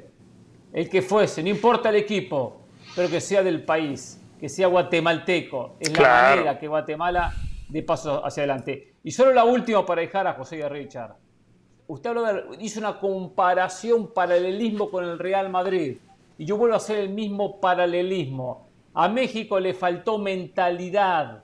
México tenía un susto contra Guatemala. Mentalidad. Lo dijo acá el portero Jorge Moreno. Miraba a los jugadores a los ojos en los penales, no me querían ver, miraban hacia el piso, estaban asustados. Durante el partido también se notó México asustado. ¿Eso qué es? Confianza, creer en uno mismo. Eso le faltó a México. Como el Real Madrid, con confianza, con confianza en Champions, pasó a equipos que jugaron mejor, los terminó eliminando. Es fundamental en el fútbol, ¿eh? la confianza, creer en uno mismo. Varias cosas de mi parte. Eh, primero, no coincido en lo de República Dominicana porque ellos sí han crecido, ellos sí han hecho cosas de manera distinta. Era un país que históricamente siempre fue beisbolero, lo dijo aquí su presidente Rubén García. Sigue siendo. En el 2014 lo sigue siendo, es correcto, lo sigue siendo, nos lo decía el presidente.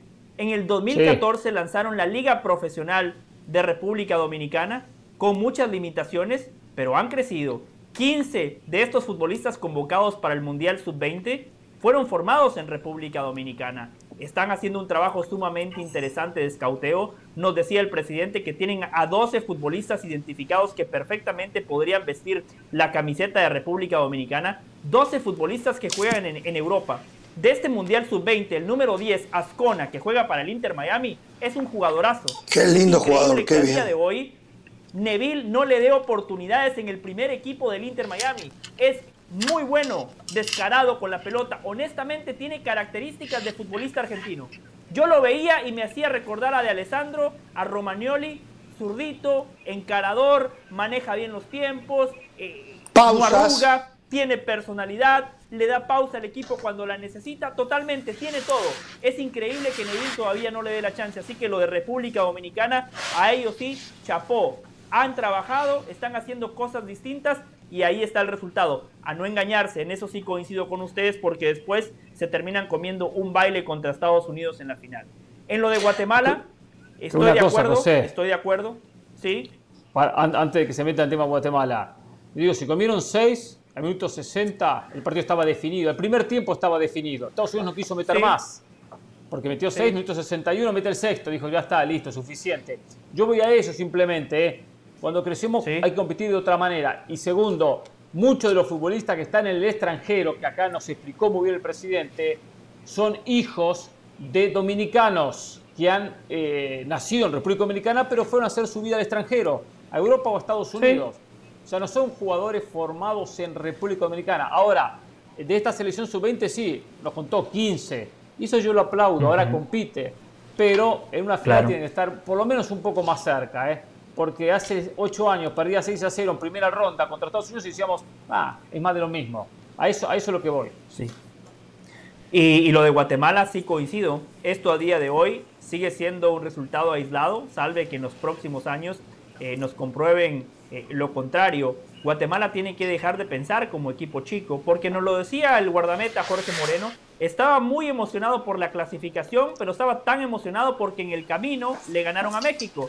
Y el equipo chico, cuando enfrente está el equipo gigante de la zona, el acérrimo rival, se agranda, da un extra y Guatemala lo hizo contra México. Pero después, cuando tiene la chance de lograr un boleto a los Juegos Olímpicos, contra República Dominicana, que a pesar de todos los elogios que ya le ofrecí a los dominicanos, Guatemala era el favorito. El primer tiempo Guatemala lo jugó por nota, imponiendo condiciones, teniendo la pelota, eh, era el amo y señor del partido y termina recibiendo dos goles en tres minutos. Entonces, esa mentalidad de equipo chico, eh, Guatemala no se la puede permitir. Y para finalizar, en el tema de los clientes, es algo muy complejo porque Jorge, Hernán, Richard, se los digo, se los digo en serio, ¿eh? no, no se sientan mal.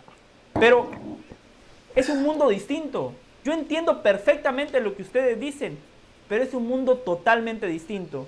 Cuando ustedes eran niños, la única posibilidad de ver fútbol era ir a la cancha o en la televisión te mostraban un partido por semana. Hoy el mundo ha cambiado. Jorge Moreno, Jorge Moreno, que lo entrevistamos, figura de Guatemala, personalidad, carácter, Hernán en broma le decía, no, espero que no sea hincha del Madrid. Y yo le pregunté a qué equipo le va.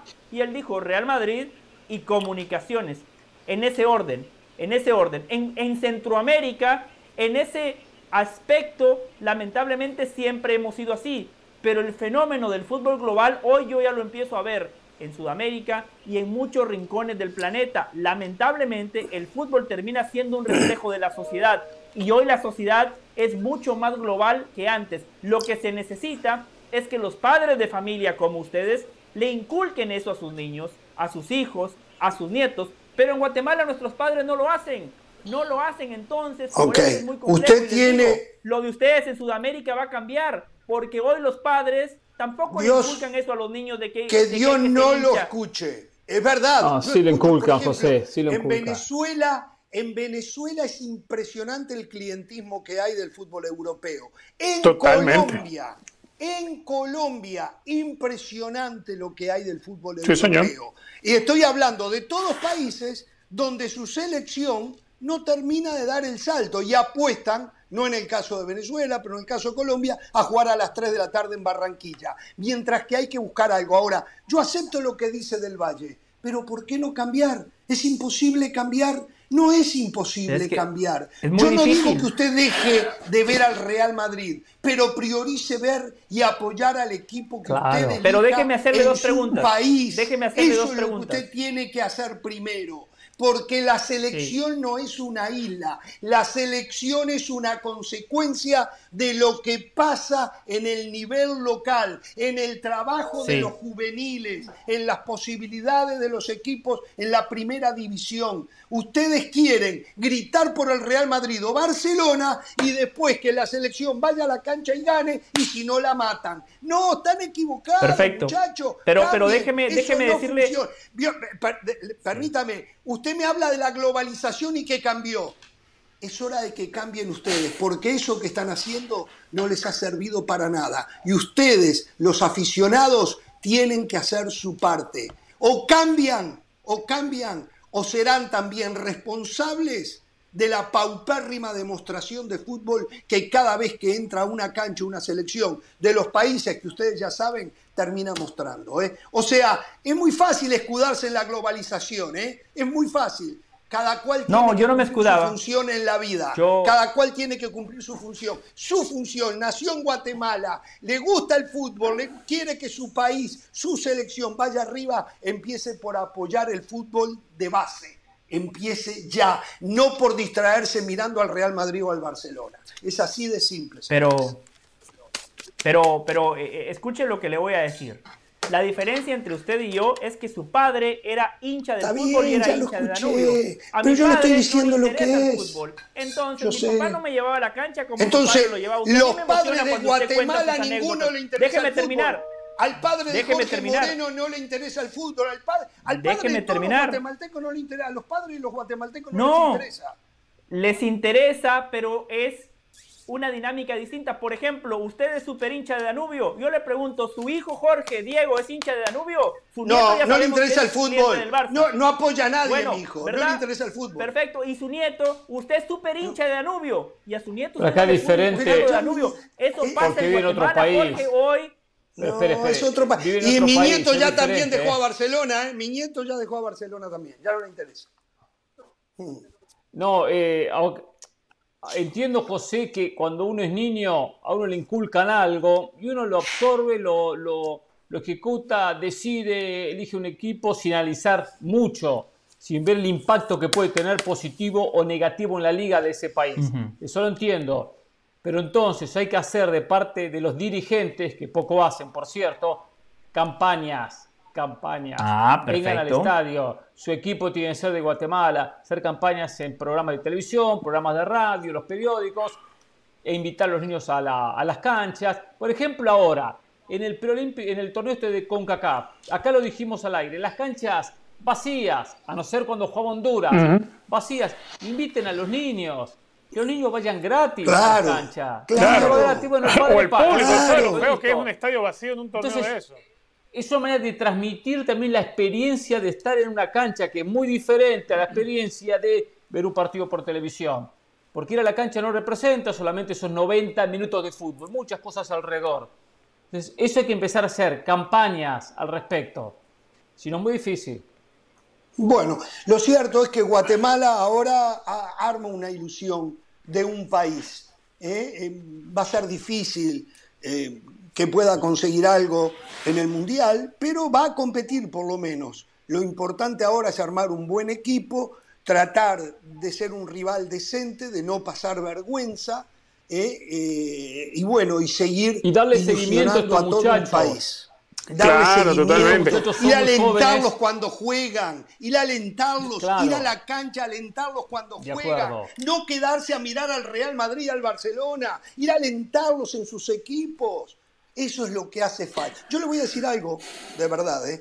a fin de mes, y ya se van a enterar, voy a tener unos días de vacaciones. Y esto lo digo ¿Otra ¿eh? vez? Con la mano. Bueno, bueno, usted vive, de, paseo. Voy a, ir, voy a ir a mi país, y esto lo digo de verdad, ¿eh? a mirar las divisiones juveniles de Danubio. Más que mirar el primer equipo, voy hoy eh, mandé a preguntar cómo es el calendario voy a ir a ver las divisiones juveniles de Danubio, a ver hacia dónde vamos, a ver cómo estamos. o sea, por Dios lo digo. Entonces, está bien, yo nací en una casa, en un hogar muy futbolero, todo, pero les estoy dando lo que funciona. Depende de ustedes que quieran hacer el sacrificio, muchachos. Y si no, nos seguimos riendo. Ah, pasan vergüenza, lo de siempre. Pero ¿qué hicieron ustedes? Para cambiar eso? ¿Qué hicieron ustedes para cambiar eso, muchachos? Entonces, eh, y, más, le voy a decir, eh, lo de Venezuela yo siempre lo digo, no, no lo acepto mucho, pero históricamente no es un país futbolero. Pero cuando hablamos de Guatemala, de El Salvador, de Honduras, de Costa Rica, estamos hablando de cuatro países muy, pero muy futboleros. ¿Cómo es que se abrazaron a lo lejos, al exterior, a lo que no les corresponde. Y hoy lo que pasó en la Juventus es una prueba de cómo allá los ven a ustedes, como se los hemos dicho con Pereira acá, como clientes. Ustedes algunos se los toman. Mira, ahí están los carteles, ahí están los carteles que llaman, los llaman clientes a ustedes. Porque no pueden ser hinchas, nunca van a ser hinchas como el hincha de verdad, el que tiene la posibilidad de ir, alentar a los suyos, a desvivirse por su equipo, a ir a la primavera, en el caso de Italia, la primavera. Eh, entonces, muchachos, lo que Dios les dio a ustedes es lo que les dio. Aférrense a ello, apóyenlos, empújenlo, para que después, después en la selección nacional comiencen a recibir satisfacciones seguramente va a llevar mucho tiempo, de repente los nietos de José del Valle empiezan a recibir satisfacciones, pero José del Valle, el día que le toque irse, se va a ir tranquilo, que en lo futbolístico hizo algo por su nieto. Usted va a tener nieto. Permítame no ve, no veo que usted sepa ¿eh? Ahora me pongo a pensar, ¿usted sabe cómo hacer para después poder llegar a los para tener, yo, para tener nietos yo aprovecho. claro, ese es el tema. Sí, exacto, pero no saben. Jorge Hernán, yo, yo entreno en la mañana, en la tarde, en la noche, pongo en práctica todo lo que ustedes me han enseñado, esos tips que me mandan. Pero solo. como el delantero, ¿vivo? a veces uno tiene rachas negativas, o sea, en algún momento uno la va a invocar. Qué bárbaro. El problema es que entrena eh, solo. Ese es el problema. De es verdad, es verdad, es verdad. A ver, permítame agregar algo, ¿no? Con el tema de Guatemala. Eh, si bien Guatemala, si tiene afición al fútbol, no la tiene por el fútbol local. En Venezuela es un caso completamente diferente, quizás hasta más parecido a lo de República Dominicana. Porque Venezuela históricamente fue un país más beisbolero y el fútbol tenía que compartirse ese segundo lugar con el baloncesto. No que el fútbol no fuese importante, ojo. En Venezuela siempre hubo muy buena afición al fútbol, pero no al fútbol local. Porque lo que se consumía más era la televisión. Era el Real Madrid, era el Barcelona. En Venezuela nunca había que pagar para ver esas ligas. Nunca hubo que pagar. Ahora, cuando Venezuela empieza a obtener resultados, algo similar a lo que, a lo que se ha vivido ahora con Guatemala, en Venezuela se pudo trasladar eso al fútbol local, al torneo local. Venezuela se pudo hacer y la gente se abocó a los estadios. Entonces creo, creo que hay que buscar la manera de encontrar ese camino. Eh, primero tiene que ser algo que parta de los propios equipos de la primera división. Y algo que tiene que partir también es, del apoyo de los medios principales. Eh, como en todo país de Latinoamérica, el, potencial de los medios de comunicación está en la capital. Bueno, en la capital es donde tiene que, surgir justamente. Y la capital es donde el fútbol menos ha entrado, ¿no? O corríjame. Exactamente. por lo menos en el caso de Venezuela, el fútbol siempre fue el primer deporte fuera de Caracas, pero dentro de Caracas claro, Y Caracas, al ser la capital, y Maracaibo, ser la otra ciudad más importante del país, eran dos ciudades beisboleras siempre. Entonces el fútbol le costó muchísimo entrar. Pero por decir, todo lo que es el sur del país, los llanos y los Andes, es futbolero. Obviamente, la diferencia está en lo que vas a hacer en, en las grandes ciudades y en donde están los grandes medios de comunicación. Y por ahí tiene que comenzar todo. Eh, la gente eh, fanática del Real Madrid, y del Barcelona y del Milan y de la Juventus en Guatemala o en cualquier otro país de Latinoamérica, porque es lo que consumen por televisión. Es lo que consumen. O sea, los grandes medios tienen que darle también su espacio y su lugar. No digo tanto al fútbol de base, pero sí al fútbol, al fútbol profesional. No, el fútbol de base. entiende lo que es identidad por unos colores, por una camiseta. Sí, los otros días, usted sabe, nosotros recibimos eh, a mí me dejó, y esto de verdad, Pereira, me sorprendió, recibimos las señales de ESPN que nos hacen llegar, que nos llegan de México, de Argentina, todo en el sistema que tenemos con la empresa. Y los otros días me sorprendí que estaban televisando los partidos de reserva de Argentina.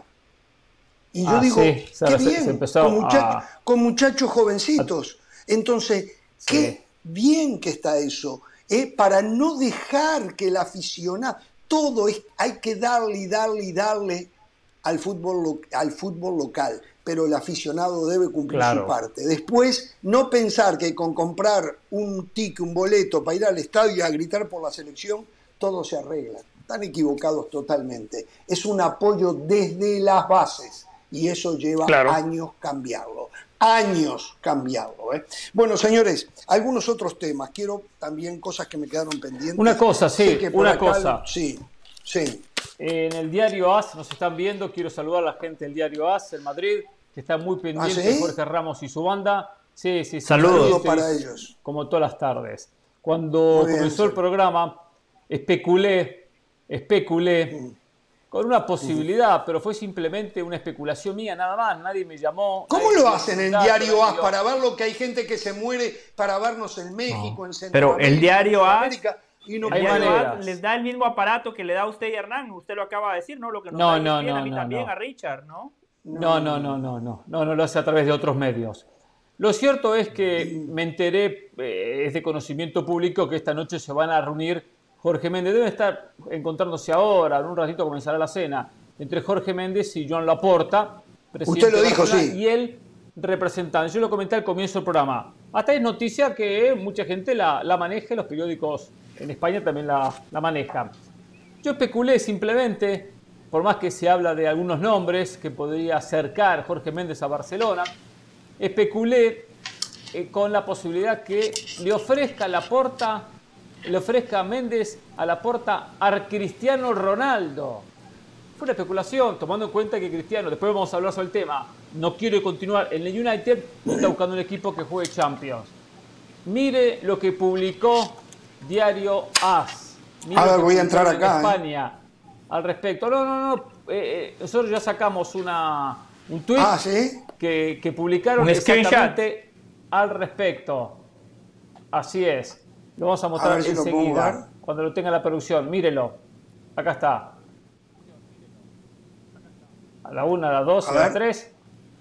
Espere que Carlitos se Le voy a decir algo de este tema. Le voy a decir algo de este tema. ¿eh?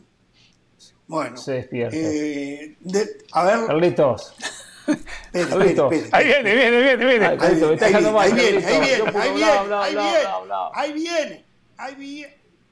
¡Ay, se me zafó la cadena! Oh, se me zafó la cadena. 4 de julio, 4 de julio. Y vamos a sacar un tuit de José del Valle. Pongan la cadena de nuevo ahí, a ver, y yo le vuelvo a dar a la manivela. Bueno, le cuento. De verdad, yo no lo puedo creer. Hoy Cristiano Ronaldo no se presentó, dicen que con permiso, a la primera práctica del Manchester United. Pero si Cristiano Ronaldo solo acepta que su nombre se ponga sobre la mesa para llegar al Barcelona, sería un descarado y me llevaría yo la mayor decepción de Cristiano. Yo, ya no hablemos de Del Valle, por ejemplo, de Cristiano Ronaldo. O sea, un hombre que es la imagen misma del madridismo, que se fue del Madrid, y lo José del Valle del mundo todos los días se expone, José del Valle, ante la opinión pública, defendiendo a carta cabal a Cristiano Ronaldo por todo, que fue enorme lo que le regaló, que hoy Cristiano Ronaldo acepte que solo su nombre figure en la lista de Jorge Méndez para presentarle a la porta me sería decepcionante. Yo quiero creer. Discúlpeme, pero. Pero me permite algo, Jorge. Discúlpeme, pero antes Richard, no, no, no Yo no defiendo a Cristiano Ronaldo a carta cabal porque jugó en el Real Madrid. Yo lo defiendo porque sigue siendo un delantero vigente y que aquí en este programa desde siete, hace siete años lo querían retirar, que ya no está para jugar al más alto nivel y cuestionan todo lo que hace Cristiano Ronaldo cuando a día de hoy es el único, el único que se ha sentado en esa mesa donde está Messi es el único futbolista que pudo desafiar a Messi mientras otros le llevaban el mate, le entregaban el balón. Está bien, está bien. Cristiano Ronaldo fue el único que compitió con Messi. Por eso defiendo yo a Cristiano Ronaldo, no por su pasado en el Real Pero deme su opinión. ¿Qué piensa usted si Cristiano Ronaldo esbozara la posibilidad de irse a jugar miren esto que estamos viendo. Ah, el As también, ¿eh? Eso no va a pasar. Miren esto. Miren esto. Si esto fuese verdad del Valle, ¿cuál es su reacción? ¿Estás seguro que es por Cristiano? Porque hasta donde yo entiendo, Jorge Méndez representa a Bernardo Silva. Se lo dije que está soñando Laporte y sueña Xavi. También el caso de Trincao. Estamos cayendo en el rumor nosotros yo especulé, pero la prensa española que nos ven, bueno, reaccionaron. No estoy leyendo la letra Muy bien, no sé qué dice por ahí. Habría que leerlo. Pero bueno, última hora. Dice, la Porta y Méndez negocian por Cristiano, dice ahí. Esa parte dice, es según, se lo leo yo. ah, pero no le dieron el crédito, Hernán. Bueno, ¿quieren que le lea o no? Sí, léalo, léalo, porque está muy pequeñito, no leo. Según ha podido saber As, el presidente azulgrana y el agente del astro portugués tratan en estos instantes la posibilidad que Cristiano Ronaldo, ex madridista, pueda recalar en las filas azulgranas este verano. Ok, mi pregunta es, ¿qué dice un madridista como usted del Valle ante esto? ¿Qué digo?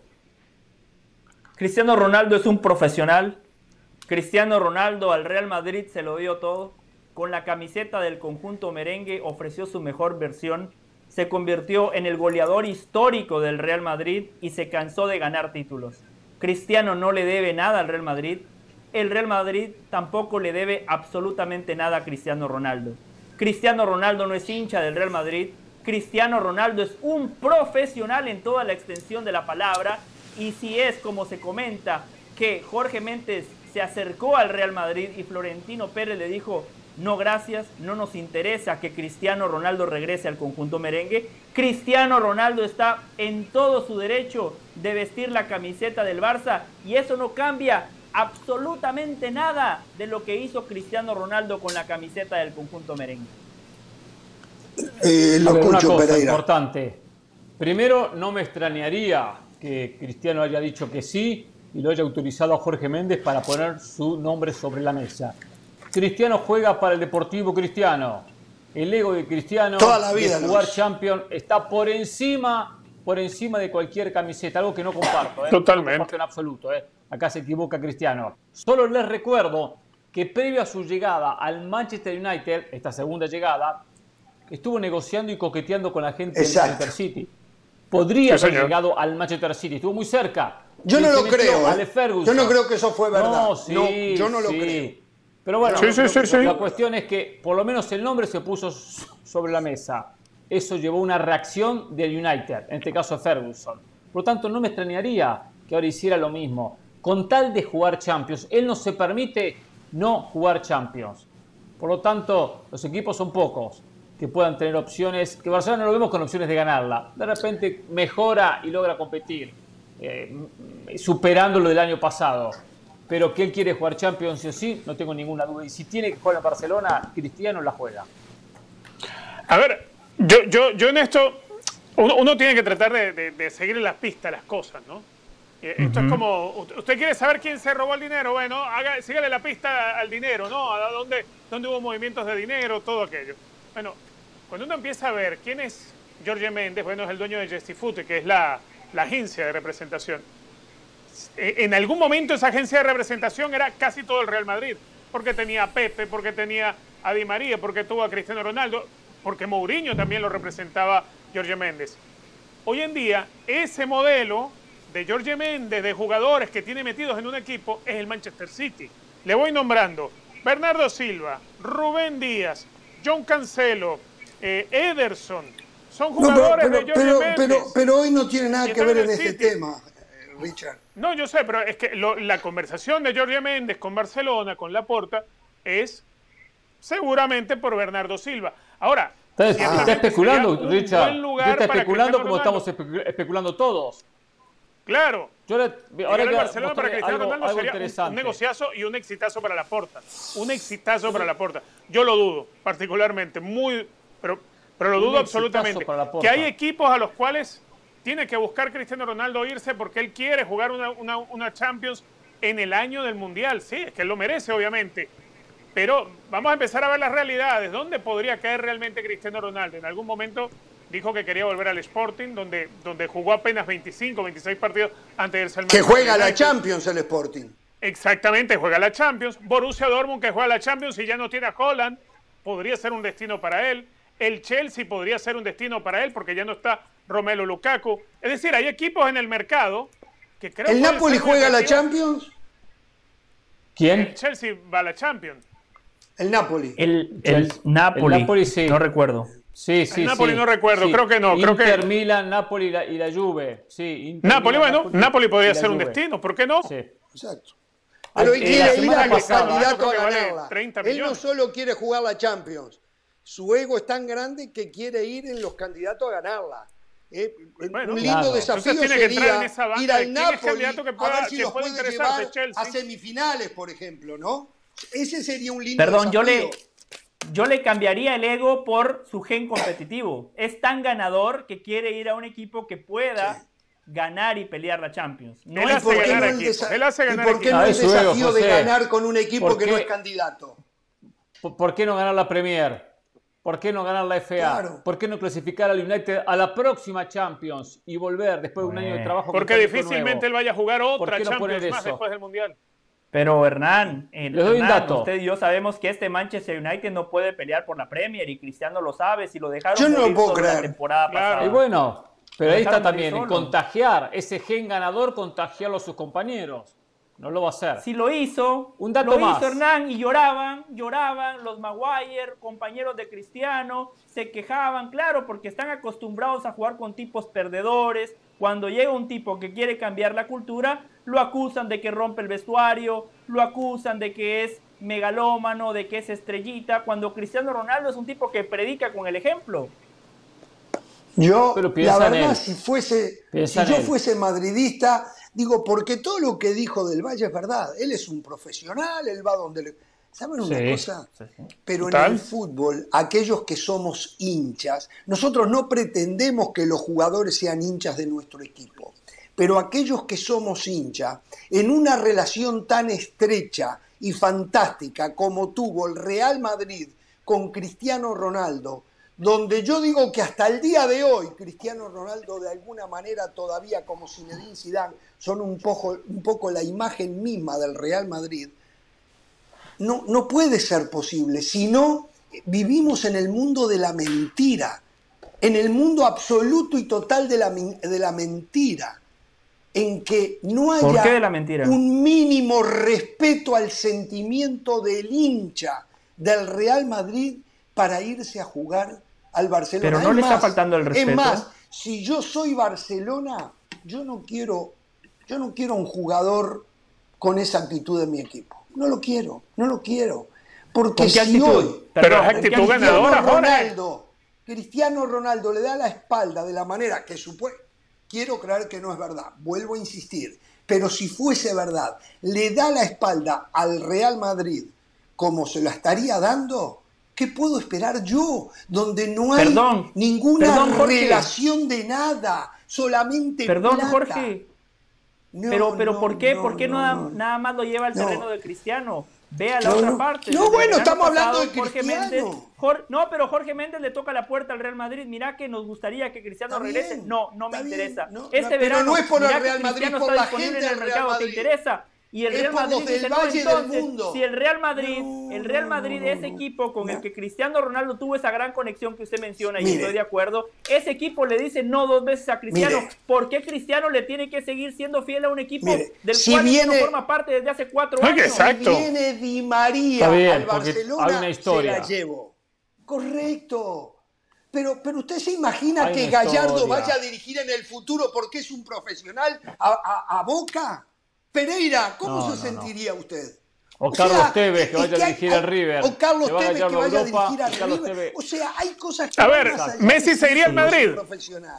Messi se iría al Madrid. Messi, no. Messi se iría al Madrid. No lo puedo creer, yo creo que no. No, no. Suárez, no, Messi, Suárez no iría al Madrid. ya no hablemos de Messi. Suárez no iría al Madrid. Pero, pero Suárez Suárez dijo que es hincha del, Barcelona y usted dice que en Uruguay no hay clientes. Pasarela dirigió a River, fue presidente de River y es hincha de Boca. Entonces. No, no, no, pero ahí ya le empieza a entrar. Sí, pero lo de Pasarela como hincha de Boca, eso nunca estuvo claro. Eh, jugó en las inferiores de River, hizo su carrera en River, se identificó con River y fue presidente ah. con River y le mandó a River a la B. O sea, todo lo hizo en River. Por más de que de nuevo, chiquito quizás yo no quiero, en algún momento dijo que pudo haber sido hincha de Boca. Un dato señalar a Cristiano Ronaldo. Eh. Yo no creo, y perdón Pereira, eh, no creo en lo que usted dijo, no creo en lo que está diciendo As. De repente me chupo el dedo. Está bien. Pero no lo puedo, no puedo creer que Cristiano haga eso. Yo no lo puedo creer. Yo no lo puedo creer. Aquellos que piensan que solo es profesional, no entiendo por qué después se disgustan, se lloran, se, no quieren hablar, me cuentan que en algunos países se pelean en la calle, cuando todo es tan profesional como me dice del Valle. Todo es profesional. Ah, es que yo no hablo por esa gente. No, no, no, Perdón, yo nada más hablo por José del Valle. Yo hablo por José del Valle. Yo no de nuevo. a representar a nadie. Yo no represento un país, no represento a ninguna comunidad. Yo me hago responsable de los comentarios de José del Valle. ¿eh? José del Valle. la semana pasada, la semana pasada, el periodista español Manu Sainz del diario AS fue quien adelantó lo que terminó aconteciendo que Cristiano quería irse del Manchester United. Él fue quien, el primer periodista en mencionar que Cristiano no quería continuar en el conjunto inglés. Hoy el mismo periodista, Manu Sainz, publica lo siguiente en su cuenta de Twitter, que lo voy a mostrar en 1, 2 y 3, lo ponemos en pantalla, ahí está, y lo están observando. Cristiano sobre la mesa del Barcelona. Joan Laporta y Jorge Méndez están reunidos en Barcelona para tratar, entre otros temas, la posibilidad de que el astro portugués recale en el Camp Nou. Bueno, yo, la verdad, si eso pasa, si eso pasa, ya acá no vamos a hablar del jugador, de las condiciones, si es el mejor, si no es el mejor. No, no, no. Ahora, yo se la pongo diferente. el, tema, ¿eh? Entiendo, yo entiendo que entiendo que él quiere irse al Bayern Múnich, el Bayern le cerró la puerta, no hay muchas opciones. El Chelsea no ha hecho movimiento por él. Eh, exacto. Entonces, si la puerta llega a decir, sí, me interesa, perfecto, el problema económico se resuelve, el, problema de la masa salarial se resuelve, ¿cómo no sé? Pero se resuelve. ¿Aceptaría Cristiano ir a Barcelona? Mi respuesta es sí. Mi respuesta es que sí aceptaría. Sí, que, que, de acuerdo. que bien o mal es otra cosa. Pero ustedes piensan que él no aceptaría jugar en el Barcelona por su Yo quiero creer que no. Yo quiero creer que no. Yo quiero creer. Él acepta. Para mí acepta. Estuvo cerca del sitio. Para no, mí acepta. no, no, él no acepta. Él no acepta. su imagen está muy estrechamente relacionada al Real Madrid. No me vengan con el cuento de que es un profesional, que esto. No, no. Él tiene trabajo, él tiene un salario altísimo en el Manchester United. No hay Ese otro tema. para decepcionar, decepcionar a millones y millones de aficionados a lo largo y ancho del planeta Tierra. No puede aceptarlo. Perdón, Jorge, no puede y no debe aceptarlo. Ya pasó por la Juve, regresó al Manchester United, no, es que se esté guiando directamente del Real Madrid o al Barcelona. Y después, sobre lo que decía Hernán, déjenme, déjenme hacerle la siguiente pregunta. Cuando el City estaba cerca de fichar a Cristiano Ronaldo, por ese romanticismo que tanto le gusta a Jorge, Alex no, no es romanticismo, ¿eh? Entra escena, es pertenencia. Entra escena Perfecto, pertenencia. romanticismo. Ferguson entra a escena y dice, a ver, no podemos permitir que Cristiano vaya al Manchester City, fichemos a Cristiano Ronaldo. ¿Ustedes creen que Florentino Pérez haría lo mismo? Que diría, no podemos permitir que Cristiano vaya al Barcelona, se ¿le vamos a abrir las puertas del Real Madrid? Se decepcionaría Florentino Pérez y menos lo haría todavía. ¿Sabe lo que va a hacer Florentino Pérez? Va a decir, la institución está por encima de todos, inclusive Cristiano Ronaldo. Y no vamos a firmar un jugador que hoy no precisamos. Y tiene razón Florentino Pérez.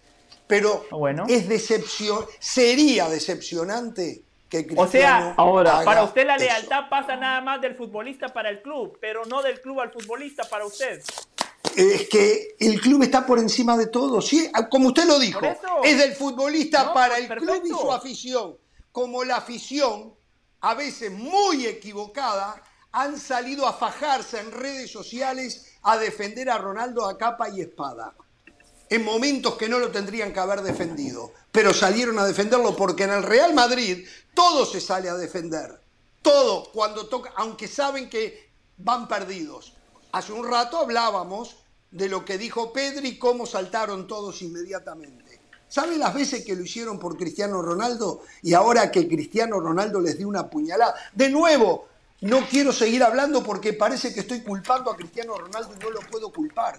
Yo quiero seguir creyendo que Cristiano Ronaldo va a respetar al aficionado del Madrid que hay en cada rincón de la tierra. Y no va a hacer eso. Quiero no va, no lo va. Están equivocados ustedes, muchachos. No lo va a hacer. No. No lo va a hacer. No, no permite que hoy la porta hable con Jorge Méndez de su nombre.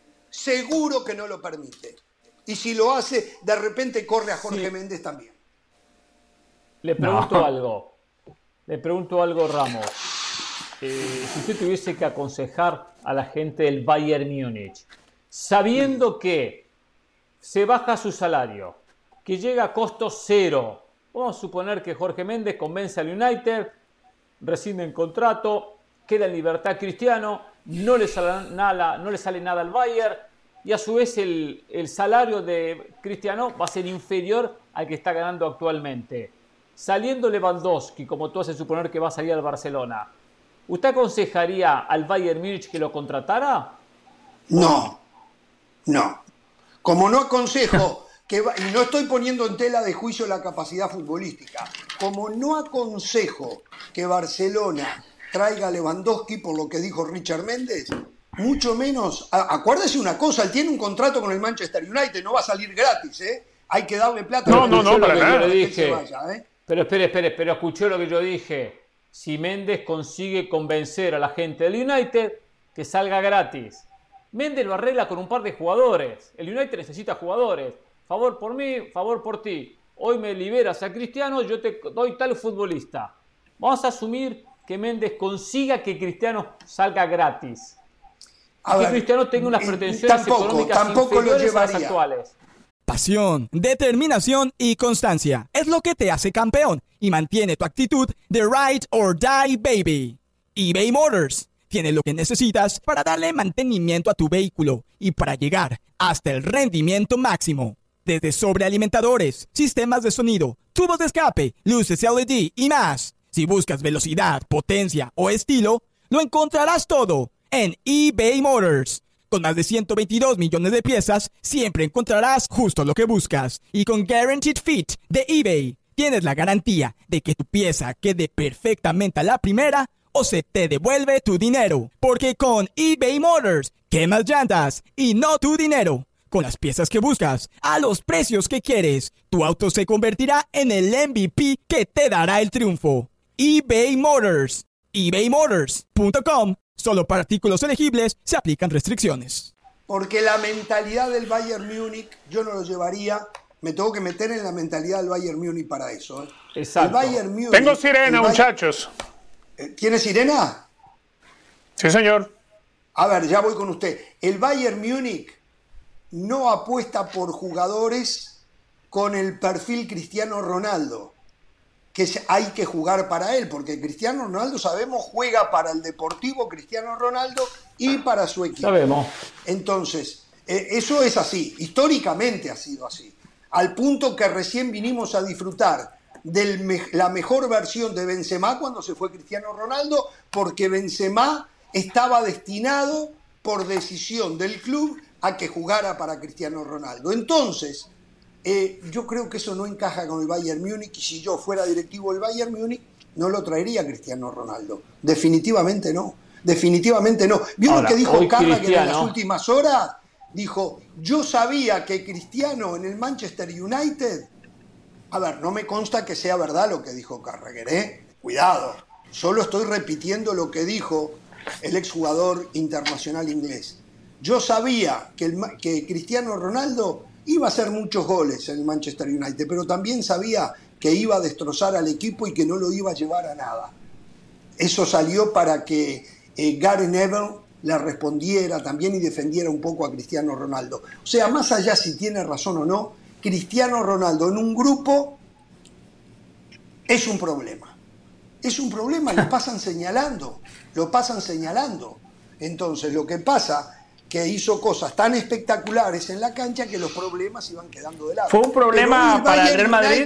¿Cristiano Ronaldo fue un problema en el grupo o en el Real Madrid? Hoy, hoy el Bayern Múnich se va a traer un problema por un jugador de 37 para 38 años, cuando lo que quiere ahora se saca Lewandowski es volver a armar un equipo pensando en el futuro. Me parece a mí. El Bayern Múnich no tiene las urgencias del Real Madrid y hasta del propio Barcelona de ganar una Champions la puede seguir piloteando. Entonces, no, yo no lo traigo. Sí, y en la Bundesliga, como no compiten contra nadie, exactamente. Sí, exacto. Sería muy bueno para Cristiano, ¿eh? Sería muy bueno. Iría ahí, haría otros 25, 30 goles, Cristiano, ¿eh? Estaría lindo verlo en el Dortmund. A ver si compite Yo lo que digo lo siguiente.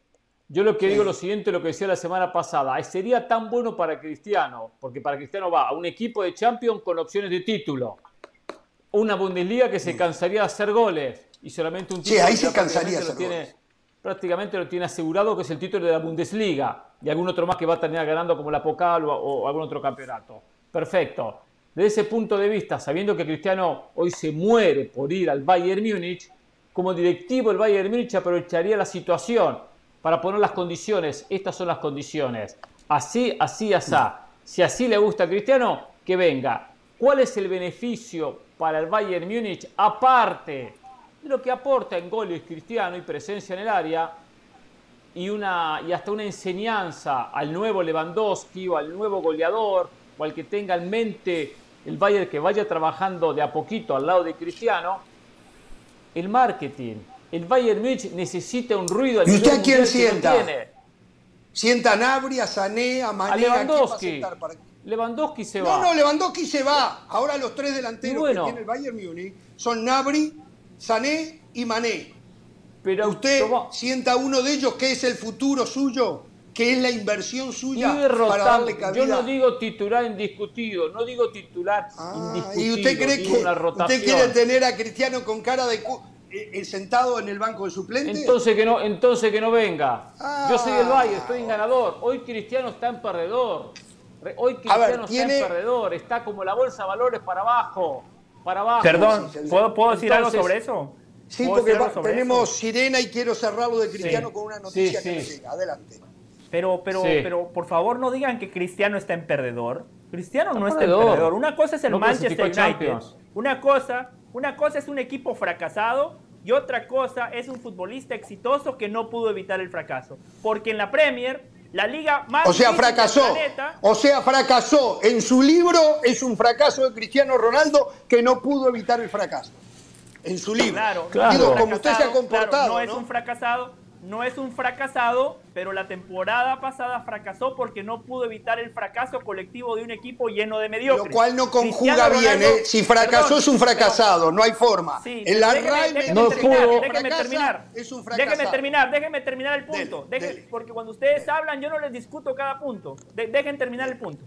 Cristiano Ronaldo, en la liga más difícil del planeta, en la liga más competitiva del planeta, con un equipo mediocre, solo lo superaron dos futbolistas en la cuota goleadora. Uno fue Mohamed Salah, que juega para un gran equipo, para un gran colectivo, con un gran entrenador como Jürgen Klopp. Cristiano Ronaldo arrancó la Premier siendo dirigido por Solskjaer, un mediocre, un tipo que le dieron las llaves del equipo por lo que hizo como futbolista y no por lo que había hecho como técnico. Después está Hugh Min Son, que acaba de tener la mejor temporada como profesional. Después está Cristiano Ronaldo. En la Premier, perdón, eso fue en la Premier. En la Champions, de su equipo, Cristiano Ronaldo marcó seis goles. Seis goles marcó Cristiano Ronaldo, máximo goleador de su equipo. Seis goles que le sirvieron al equipo para no ser eliminado en fase de grupos. Porque si el Manchester United fracasó, sin Cristiano Ronaldo, el fracaso hubiese sido monumental Cristiano Ronaldo hoy dicen que es fracasado, pero a Cavani lo venden como un gran delantero que sigue vigente. Cavani jugaba en ese equipo. Cavani jugaba en ese equipo y Cristiano Ronaldo en ese equipo fue el goleador en Premier, en Champions. Claro, Cristiano Ronaldo no puede solo. Esto es fútbol, no es tenis. Si esto fuese tenis, Cristiano Ronaldo seguiría siendo Rafa Nadal con Djokovic. Usted no lo dice de verdad, usted lo que quiere es meterme el dedo en el en, la garganta. Se lo digo de verdad. Eso se lo, digo de verdad, como que no se lo digo de verdad. Usted es demasiado inteligente. Sí, a, ver, hablo de verdad. A Cavani, a Cavani le dijeron, correte, viene Cristiano Ronaldo, no vas a jugar más en tu posición. Ah, dale la camiseta, eh, dale el número 7. Eh. Cavani, cuando tengamos tiempo vas a jugar, porque acá el que va a jugar va a ser Cristiano Ronaldo. Y después tuvo la mala suerte de lesionarse Cavani porque eh, la sanidad de ese equipo es un desastre, del Manchester United. Entonces, no venga a hablar, lávese la boca con cepillo de alambre y jabón eh, para poder hablar de Cavani. Hágame el favor. Pero si ustedes cuestionan a Cristiano, yo no puedo cuestionar a Cavani, por favor. En Cavani caso, no se en la mesa de Cristiano Ronaldo. Cavani esto me está, llevar el mate a Cristiano Ronaldo en todo caso. Esto me están diciendo. En caso de mantener su postura Cristiano Ronaldo de fuerza, de no aparecer a las prácticas del Manchester United, nunca sería indemnizado por el año de contrato. Lo que más le interesa es negociar porque romper de manera unilateral el contrato le supondría una sanción de cuatro meses sin jugar al estar en el llamado periodo protegido. Siempre podría jugar el Mundial de Qatar. O sea, que no se haga muy el loco, Cristiano, ¿eh?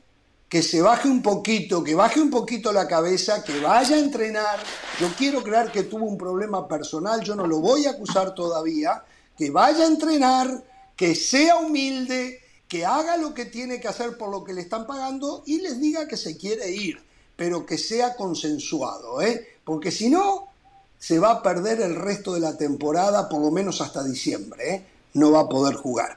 Señores, seguro la sirena cuesta 14.875 dólares. Cada sirena va directamente a nuestro presupuesto señor Richard Méndez. Ya me dijeron que dilapidó un par de sirenas, no sé si es verdad.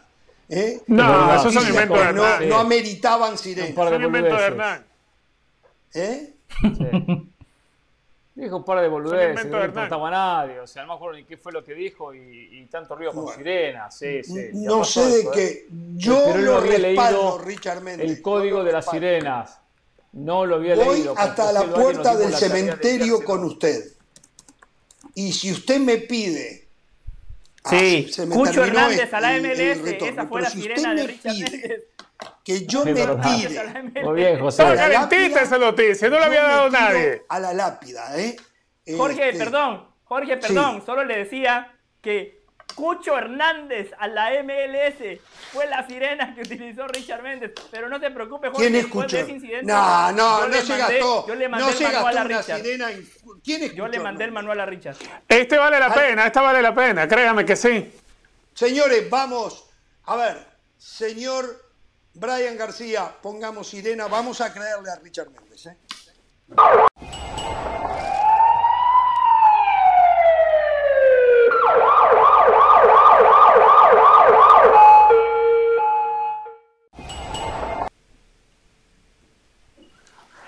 Señor Richard. A ver, ha trascendido hace pocos minutos a los medios de comunicación en Inglaterra que hoy en un operativo secreto, en horas de la mañana del día de hoy, por eso la noticia ha trascendido ahora en la tarde. En Londres fue arrestado un jugador de la Premier League, acusado de violación, de una violación a una mujer que habría ocurrido hace un mes. El jugador, según trascendió, es de 20 años de edad, es internacional con su selección y debería estar en la Copa del Mundo de Qatar 2022. ¿Usted tiene el nombre? Obviamente, el procedimiento judicial no se ha informado el nombre del jugador pero no debe ser tan difícil de dar con el nombre de este jugador. Estamos hablando que fue arrestado en su vivienda en Londres. No hay, si es un jugador de Liverpool, no va a vivir en Londres. Pensamos por ahí a, buscar. No sabemos si es inglés o si es de otra nacionalidad, pero obviamente es alguien internacional de 20 años de edad y que forma parte de una de las selecciones que va a estar en la Copa del Mundo de Qatar 2022. Bueno. Eh, últimamente se vienen dando estos casos, yo no sé qué piensan estos muchachos, eh, realmente. Eh, en, mi país en estos momentos, en mi país en estos momentos, hay formado un tremendo tole tole. Hay un jugador Uru, no voy a dar ni el nombre, está en las redes sociales, está, creo que está en la prensa también, yo no me voy. El tema es este, este chico juega en el fútbol argentino, es uruguayo y es acusado en Argentina de violación. Em, el muchacho eh, acaba de ser em, buscado por Nacional de Uruguay y aparentemente hay un acuerdo entre Nacional y el jugador. El tema es que todavía no hay un contrato firmado, pero ayer un hincha de Nacional fue al lugar de concentración de Nacional, a, su ciudad deportiva, y eh, hicieron un grafiti afuera en contra de la contratación del jugador. Y en las redes sociales ya lo han destrozado, lo cual es muy penoso también, porque este jugador todavía no ha sido acusado de violación. Hay una denuncia contra él, ¿no? Pero a lo que voy es, eh, eh, muy claro está el caso de Sebastián Villa, el jugador colombiano de Boca Juniors, y hay varios casos más, ¿no? Entonces, algo, algo está pasando, lo cual me, me hace indicar a mí que cada vez es más necesario, aunque creo que equipos de la Premier League la tienen que tener, inclusive de la Liga Argentina, eh, al psicólogo, a la psicóloga allí, para trabajar y trabajar en la mente de estos muchachos que seguramente muchos de ellos no terminaron la escuela, que lo que les dio Dios fue un gran talento para jugar al fútbol, pero todavía no saben distinguir muchas cosas del bien y del mal, ¿no? ¿Qué es lo que está bien y qué es lo que está mal? Eh, por buscar un justificativo a algo que no lo debe de tener. Eh, lo cierto es que esto que dice Richard, bueno, eh, es lamentable, es lamentable. Bueno, muchachos, pasemos a otras cosas. Tengo, y tenemos que hablar de lo que fue la primera jornada que se cierra esta noche con Pachuca Querétaro del fútbol mexicano. Un par de cositas que quiero hablar. Primero, aquí yo le he puesto el pecho a las balas, hablando de todas las sospechas que tengo y he señalado ¿eh? lo que para mí, aunque nunca tuve pruebas, son manipulaciones de la UEFA en el fútbol europeo. Lo que pasó la semana pasada en lo que hizo el confidencial con Sergio Ramos no me deja ninguna duda que cuando fue necesario se manipuló. Se manipularon los premios Balón de Oro o de Best, se han manipulado sorteos, como lo dijo en su momento Joseph Blatter. ¿Quién lo dijo? No, Joseph Blatter. Pero se manipularon sorteos. Y digo, si alguien no lo quiere ver después que se filtraron los audios de Sergio Ramos a Luis Rubiales pidiéndole para que lo ayudara a ganar el balón de oro y Luis Rubiales diciéndole que con la UEFA él no tiene tanta influencia, pero que con The Best en la FIFA tal vez podría hacer algo. Está, y no hizo nada por H o B, pero está clarísimo que Sergio Ramos hizo eso, no tengo ninguna duda, porque sabe que en el pasado se hizo. No tengo ninguna duda. Sí, sí, y usted ya me está diciendo, sí, con Messi. Y sí, de repente se hizo con Messi. No lo puedo negar, no lo sé. De repente se hizo con Messi. Yo sí tengo una muy clara que fue aquella eh, cuando eh, se extendió el plazo de votación de un balón de oro después que Joseph Blatter le había faltado el respeto a Cristiano Ronaldo y vaya que terminó ganándolo, el balón de oro. 2013. Fue en el 2013. O sea, a ver, lo triste es que acá en este programa me dijeron mis alcahuetes que no se hizo, se dijo, se abordó el tema rápido. Sí, por arriba. Por arriba, exactamente. Para mí es gravísimo. Pero, pero ¿sabe una cosa? Hay una doble lectura, hay una doble lectura. En España, en España se lo metió debajo de la gaveta. O sea, es vergonzoso Después, Sergio Ramos se queja en la temporada 19-20 de los arbitrajes que él entendía que estaban favoreciendo al Barcelona. Y cuando hacemos el repaso de la 2021, ¿ustedes se acuerdan lo que pasó en la 2021? ¿Ustedes se acuerdan lo que pasó en la 2021? Fue descarado aquello en el arbitraje en favor del Real Madrid, que en su momento lo dijimos acá. Que en su momento lo dijimos acá. Entonces, señores, son hechos gravísimos que ahora están aquellos que salen a defender, sí, pero los favores que le hicieron al Barcelona, no se trata de eso. No importa a quién le hicieron el favor. Lo que yo no tengo ninguna duda que se hacen favores y que hay víctimas, y esas víctimas son los 16 cuadros restantes, equipos restantes de la primera división del fútbol español. Es una vergüenza absoluta y total. Es una vergüenza y no lo, algunos no lo quieren ver y mueven sus palancas, hoy que está tan de moda eh, la expresión de la palanca, mueven sus palancas para que todo quede archivado.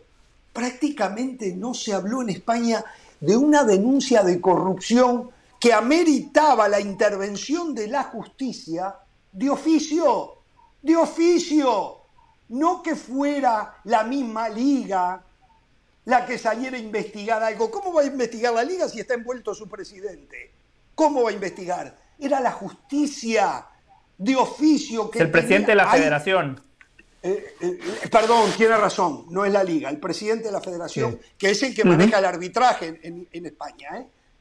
O sea, Exacto. era la justicia española que tenía que haber intervenido. Pero ahora, cuando arranque el próximo campeonato, están todos de nuevo con Barcelona y Real Madrid. Claro.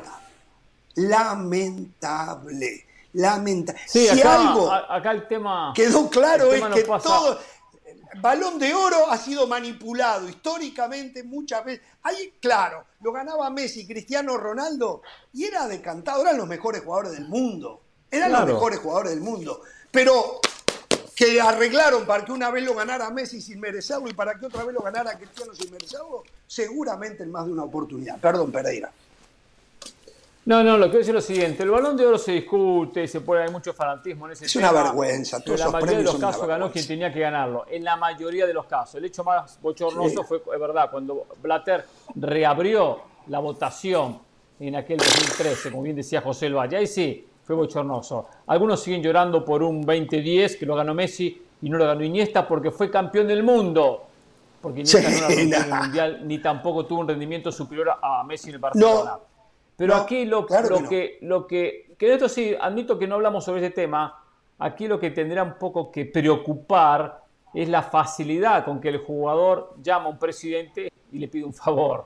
Eh, Ramos no lo ganó, Ramos no lo ganó. No, exacto, pero, es esa comodidad, porque Barcelona y el Real Madrid están acostumbrados a me pones un buen árbitro. y Piqué había llamado también a Rubiales. Ya intentarlo, ¿Por ya solamente insinuárselo a un presidente de una federación de una liga es vergonzoso. y el presidente tendría que haberlo denunciado. Habla muy poco de la, habla muy poco de la nobleza del futbolista. No, y el presidente también. Era, era para denunciarlo. Este señor me está pidiendo que yo haga esto. Quiero dejar claro esto. Pero en España. seguramente lo hace la corrupción es galopante, muchachos. ¿eh? La corrupción es galopante. En este país, yo estoy convencido, tal vez ustedes yo no manejo los deportes americanos, pero yo estoy convencido, y no que acá sean la Madre Teresa, ¿eh? pero si algo de eso se descubre en el tackleball, en el béisbol, en el básquetbol, sería un escándalo. Sería un escándalo que un jugador le pida el de, por vida, ¿eh?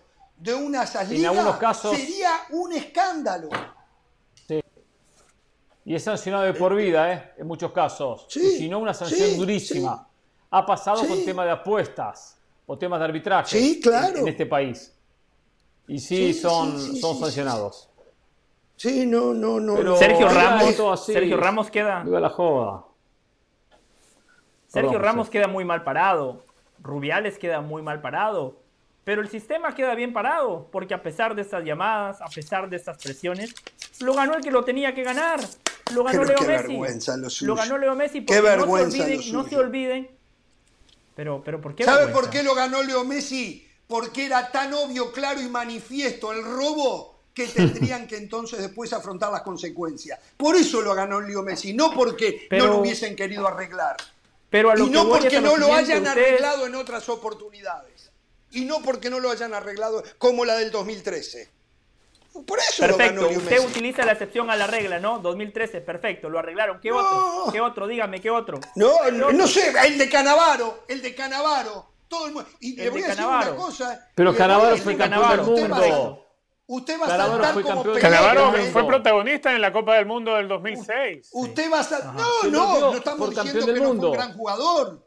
Pero para ganar el balón de oro, eh, no estamos diciendo que no fue un gran jugador. Ese también, 2006. También están los que ponen en tela de juicio este de Modric. Para mí un jugador. Ese 2006 lo gana Canavaro. ¿Y por qué el año que, se lo debieron dar a Lewandowski quedó desierto? Cuando todas las ligas terminaron, por ejemplo. Pero sabe una cosa, le estamos errando al punto. El punto es que hay un manejo pero, pero, por debajo de Yo quería ir al punto. Le digo, le digo que Sergio Ramos queda muy mal parado, Rubiales queda muy mal parado, pero ustedes tienen que entender cómo se elige el balón de oro. Votan los capitanes de todas las selecciones. Votan los entrenadores de todas las selecciones. No puedo creer que usted me diga Hay un grupo de periodistas para sobornar, para, para no arreglar. Que usted me diga. Usted, ¿Y usted cree que, que, Sergio Ramos es tan estúpido que se atreve a tirar semejante pedido si no supiera el manejo que hay por detrás de todo esto? ¿Usted cree, usted cree que Sergio Ramos se inventó a ver si me ayudan? Pero de verdad usted se cree eso del Valle. Sergio Ramos puede pensar lo que él quiera. puede pensar lo que quiera. Es un tipo inteligente del Valle. Es más, Rubiales le dice que no lo puede ayudar porque está enfrentado con la UEFA hace muchísimo tiempo, que no lo puede ayudar con la UEFA, pero que tal vez con la FIFA en el balón de oro sí. Perfecto. ¿Y quién ganó de Best? ¿Y quién ganó de Best? ¿Lo ganó Sergio Ramos? O sea, pero el tema no es quién lo ganó. El tema es si se hizo el trámite o no. ¿Y por qué? Solamente insinuarlo ya te levanta sospechas. Solamente verlo insinuado. No, no, no, no. Es que usted no está, usted está perdiendo el, punto de esta discusión. es que hay, hay corrupción debajo de la mesa para estos premios. No le quepa ninguna duda. Con lo que vimos de Blatter, con lo que nos enteramos ahora, Blatter lo ha dicho. Blatter lo dijo que los sorteos lo arreglaban en la UEFA. Blatter me dice corrupción, que la FIFA no. Pero lo ganaron los que lo tenían que ganar. Lo ganó Messi, lo ganó O sea que como lo tenían que ganar, no digamos nada, no investiguemos nada de estos intentos de corrupción.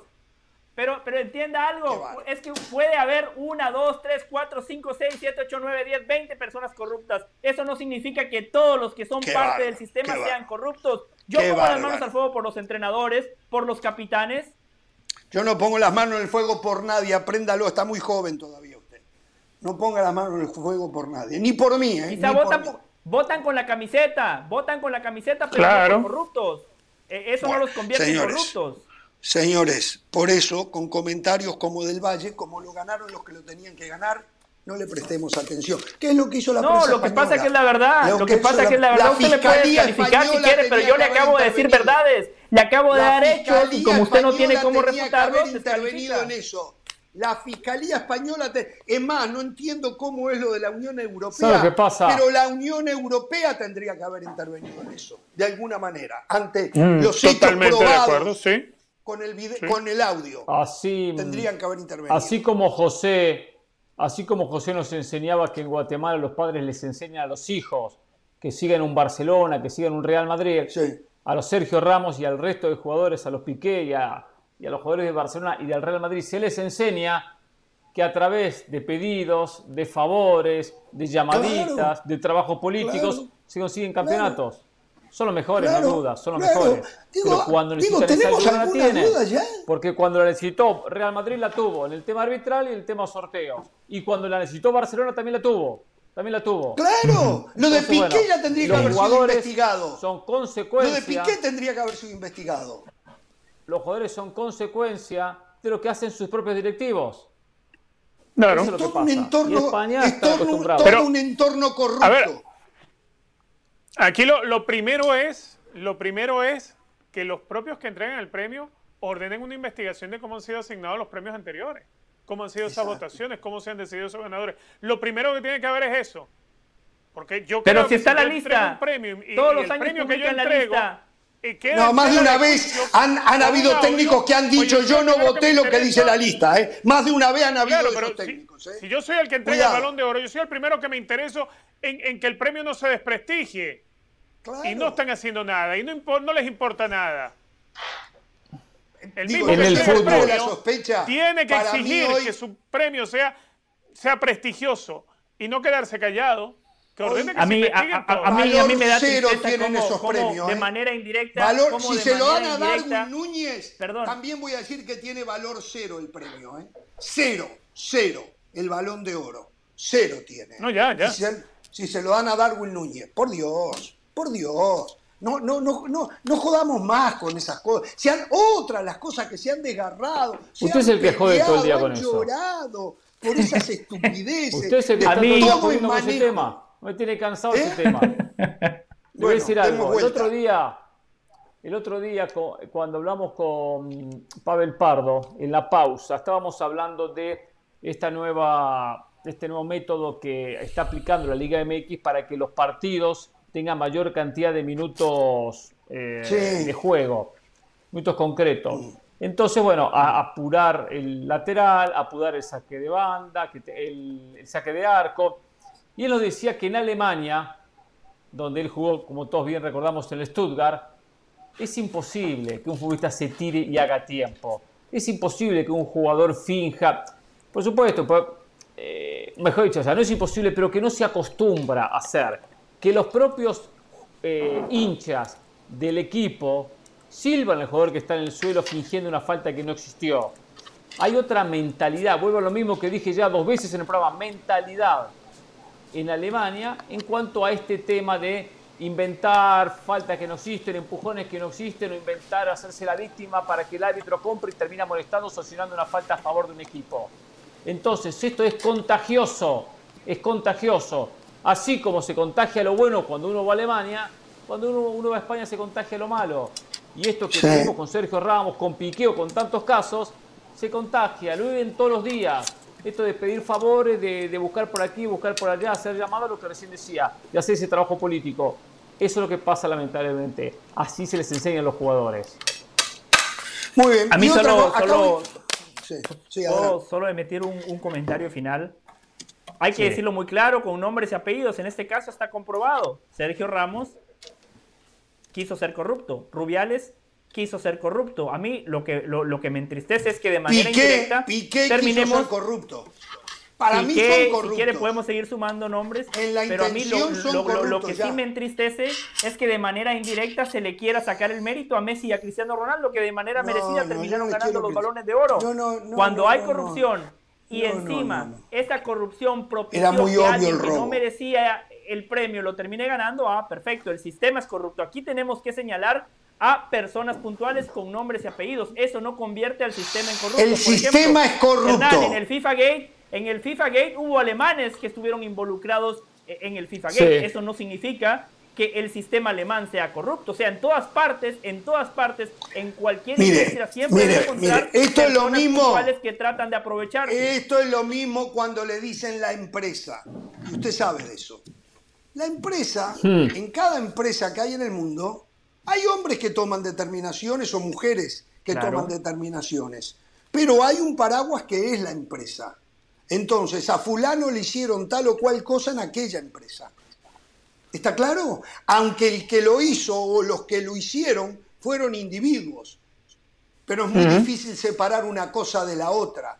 Lo que ocurrió en el 2013 en el balón de oro, por más que lo hizo el presidente de la FIFA, que en aquel momento lo organizaban junto con el equipo, la FIFA, a través de su presidente, hizo, tuvo un gesto de corrupción. O, definitiva, y, es, y cuidado, que ese balón de oro fue para Cristiano, los dos que usted dice que siempre lo merecían ganar. Pero ahí ya hubo corrupción. Ahí ya hubo, era clarísimo cuando usted al final cambia la fecha de cierre de votación, no solo porque uno dice cambia la fecha de cierre de votación, pero se cambiaron votos para que al final terminara pasando lo que pasó. Ah, ¿en serio? ¿Se cambiaron votos? Ah. Pero espere, espere, espere, espere. Si ya se cerraba, permítame, si ya se cerraba la fecha, faltaban tres días para cerrar la fecha. La decisión prácticamente ya se sabía quién la iba a ganar y la extendieron para cambiarla al ganador, ¿qué cree usted que pasó? ¿Qué cree usted que pasó? No, no, no, pero, pero perdón, perdón, perdón, perdón. A ver, a ver, te Pero estamos, estamos viendo también un supuesto. Claro. Faltaban tres días. Porque en esa extensión ha podido, ha podido perjudicarse más bien. Faltaban estamos hablando de un supuesto. Faltaban tres días. Yo, que como capitán, faltaban tres días, yo como capitán de la Selección Nacional de Guatemala todavía no he votado.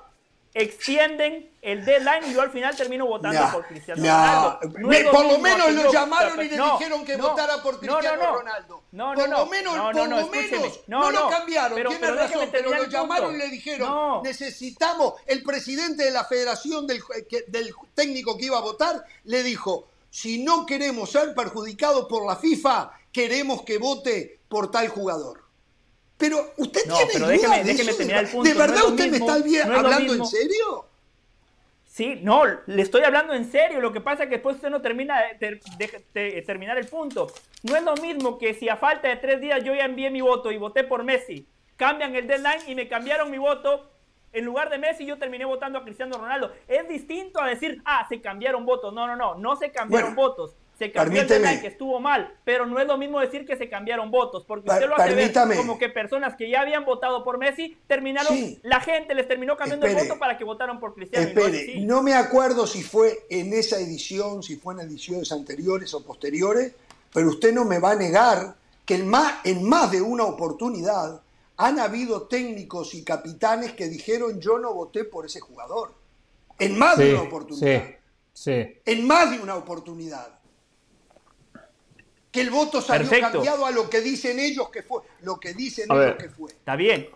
Pero, pero no, está bien. Pero, pero usted está diciendo que en este 2013 se cambiaron votos. Y, bueno, y, quizás se cambiaron. José, José. Una vez que hay Yo creo que no, no, a ver. Del Valle, una vez que hay corrupción, hay corrupción del Valle. Del Valle, por Dios. Yo digo una cosa. Se cambiaron los votos, se cambió, perdón, la votación porque no estaban de acuerdo con el que había ganado. Si no, se lo daban a Cristiano. Blatter había cometido un error. Creo, creo que claro. en Oxford en aquella universidad donde fue y habló mal de, no habló mal de Cristiano, pero que habló, no sé si cómo era el general. Sí, se puso a bailar tomándole el pelo a Cristiano. Sí, sí, exactamente. Le cayó muy mal a Cristiano. Arregló las cosas diciendo, perfecto, le entregamos el balón de oro. Por lo tanto, si él extiende la votación es porque no había ganado.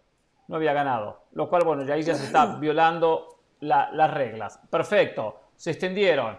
¿Cuántos seguramente no habían votado y aprovecharon esos días extra para hacerlo. No sé, seguramente muy pocos. Pero seguramente tuvo que haber habido un manejo de votos, José, porque la idea era cambiarlo para que No, y después lo que dijo el mismo Florentino Pérez. Pero, pero, ¿qué dijo Florentino Pérez? Hubo cambio de votos, seguro. cuando se hubo muchas denuncias. Y hubo denuncias de técnicos, de equipos. Bueno, aquí está la, la lista FIFA la publica si quieren ustedes, consíganme quiénes fueron los que dijeron yo voté. No, yo no lo sé, pero no tengo duda. Me lo pusieron como que yo hubiera. No, no lo. Ah. No, yo creo que, a ver, yo creo que lo que pudo cambiar fue la tendencia de los votos. Es distinto. Había, unos cuantos, José, que, que, denunciaron que habían cambiado los votos. Aparte, recuerda que también votan periodistas y vota, pero, aparte de los técnicos, capitanes. Eh, Capitanes, entrenadores y un grupo de periodistas. ¿Qué más hace falta? Pero después Florentino Pérez, tal vez haciendo referencia a ese 2013, no lo sé, o si no peor, todavía hubo otro más, lo dijo claramente, que Cristiano Ronaldo había ganado algún balón de oro porque él había intervenido. Enojado con Cristiano Ronaldo. O nos olvidamos de las cosas. O solamente hablamos con la camiseta. Estas son cosas que son innegables. Ahora, si a, si a lo que dice Florentino, es como negar que Florentino Pérez dijo lo que yo vengo diciendo hace añares, que la Champions son cinco partidos. Después vino Florentino Pérez y lo dijo. Yo sé que Del Valle va a sostener que no, que no es así, pero está claro que Florentino Pérez se lo dijo. Y son cosas que no se pueden negar. Entonces, terminemos de jugar al okay, acá está, acá está no la nota. Bobo, ni usted ni yo. Gedim, mm. Gedim, técnico de Malta, le cambiaron el voto. Domingo Hernández, técnico de República Dominicana, le cambiaron el voto. Eh, eh, están, está para acá la, nota. Persia Bosch. Lleva dos, siga. Vanuatu, le cambiaron el voto. Eh, Jordan Vieira, seleccionador de Kuwait. Ahora, ¿le alcanza eso del Valle o todavía no le alcanza? el técnico de Malta, técnico de Malta 2013, aquí oficialmente dice que votó por Andrea Pirlo como número uno. Número dos, Leo Messi. Tres, Cristiano Ronaldo. Si le cambiaron el voto, ¿a quién perjudicaron? Entonces a Cristiano, ¿no? Siga Hernán, ¿qué otro me dijo? Vamos, vamos uno por uno, no hay problema. Vamos, vamos. No, pero usted, usted lo lleva a otra cosa del Valle. no, no, no, no, no, no, perdón. hay corrupción. usted defiende a Cristiano en esto. y lo que le digo, que el solo hecho que le hayan cambiado el voto a un técnico es un acto de corrupción. Se terminó. No importa a quién favorecieron o a quién perjudicaron. El solo hecho que se haya cambiado el voto es un acto de corrupción corrupción. Se terminó. corrupción. No importa quién favorecieron o perjudicaron. Acá estamos hablando de actos de corrupción. Ok, Persia Box, seleccionador de Vanuatu, votó por Neymar, Cristiano y Messi. Dijo haber votado en ese orden a Messi, Cristiano y a Riverí. Cambiaron el orden. O sea, hay, hay gente denunciando. No, pero del Valle todavía, ante las evidencias del Valle, métase abajo del escritorio del Valle. no, pero, pero este va a ser siguiente. Yo escucho, es que Hernán dijo, cuando Hernán mencionó el de Malta, yo revisé aquí el de Malta, por eso. Sí, está bien, pero no tiene, no, no tiene que poner a Cristiano primero. quien había ganado, posiblemente Messi, le bajan de posición y ya le están quitando puntos. Claro, Debilito a mi rival sin cambiar a, mi, a mi protegido. O sea, ¿entiendes? No solo tengo que darle más votos al que, al que quiero. De nuevo, ¿eh? de nuevo, a mí, mucha denuncia. ¿sabe lo, que más, ¿Sabe lo que más me llama la atención? Es que la prensa, que de alguna manera fiscaliza un acto de corrupción, se haga la desentendida. Es tanta la fuerza que tienen estos dos equipos y sus entornos en el manejo de las decisiones en todos los sentidos del fútbol en España y en Europa, que viene la orden que no hay que hacer, no hay que hacer olas, no hay que hacer olas. Pero, pero, se sigue negando los favoritismos que se tiene cuando conviene para uno u otro. Y la realidad nos lastima los ojos. Señores, eh, voy a pasar una factura. Y esto es así porque tengo otra más. yo estaba. ¿Tiene otra más? El, el, seleccionador de Fiji, Juan Carlos Busetti, dijo que votó por Cristiano en primer lugar y por Messi en segundo lugar. Sin embargo, en lugar de Messi figura Lewandowski en su tarjeta de votación. Ahí está. O sea, era bajado el puntaje a, Messi que era el rival. Claro, debilita al rival. Perfecto, lleva, lleva tres nombres. ¿Fueron suficientes para cambiar cómo termina la votación? Uno es suficiente. uno es suficiente para mostrar un acto de corrupción. No, pero, pero es que habría que hacerlo. No, no, pero es que habría que ir uno Usted por uno. está defendiendo el triunfo de Cristiano y nosotros llevamos el tema por otro lado, que es la corrupción. Uno es suficiente para decir fue una votación corrupta. Uno, ¿eh? Uno solo. Hay más de uno. lo que es cierto, lo que es cierto es que no tiene prestigio el premio, no tiene prestigio. No, es una mentira no eso. Tiene prestigio. Y, ¿Cómo y no tiene prestigio? Nos podemos pasar una semana viendo caso por caso de, la, de, de Hace las años que yo me di cuenta votaciones. De eso. Y vamos a encontrar cables pelados por todos lados. No, no. Señores. El balón de oro no tiene ya el prestigio. El balón de oro no, lo tiene. Y de Best tampoco. No lo tiene, no lo tiene. Es todo manejado. siempre el prestigio fue manejado. mayor lo que lo pasa es que era. Sí, sí. Cuando se dividió. El prestigio lo perdió cuando se dividió. Ante un premio, ahora son dos. No, no, pero cuidado que el 2013 no estaba dividido, justamente era el equipo con la FIFA. Por eso. Correcto. Se después.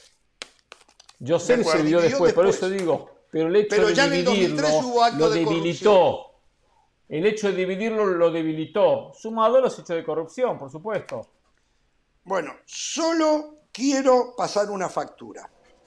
En el 2019 fui el primer periodista en el mundo, en el mundo, si hay otro que me lo muestren, fui el primer periodista en el mundo, cuando me sentí tocado, en decir que el sistema del VAR para señalar una posición adelantada no servía.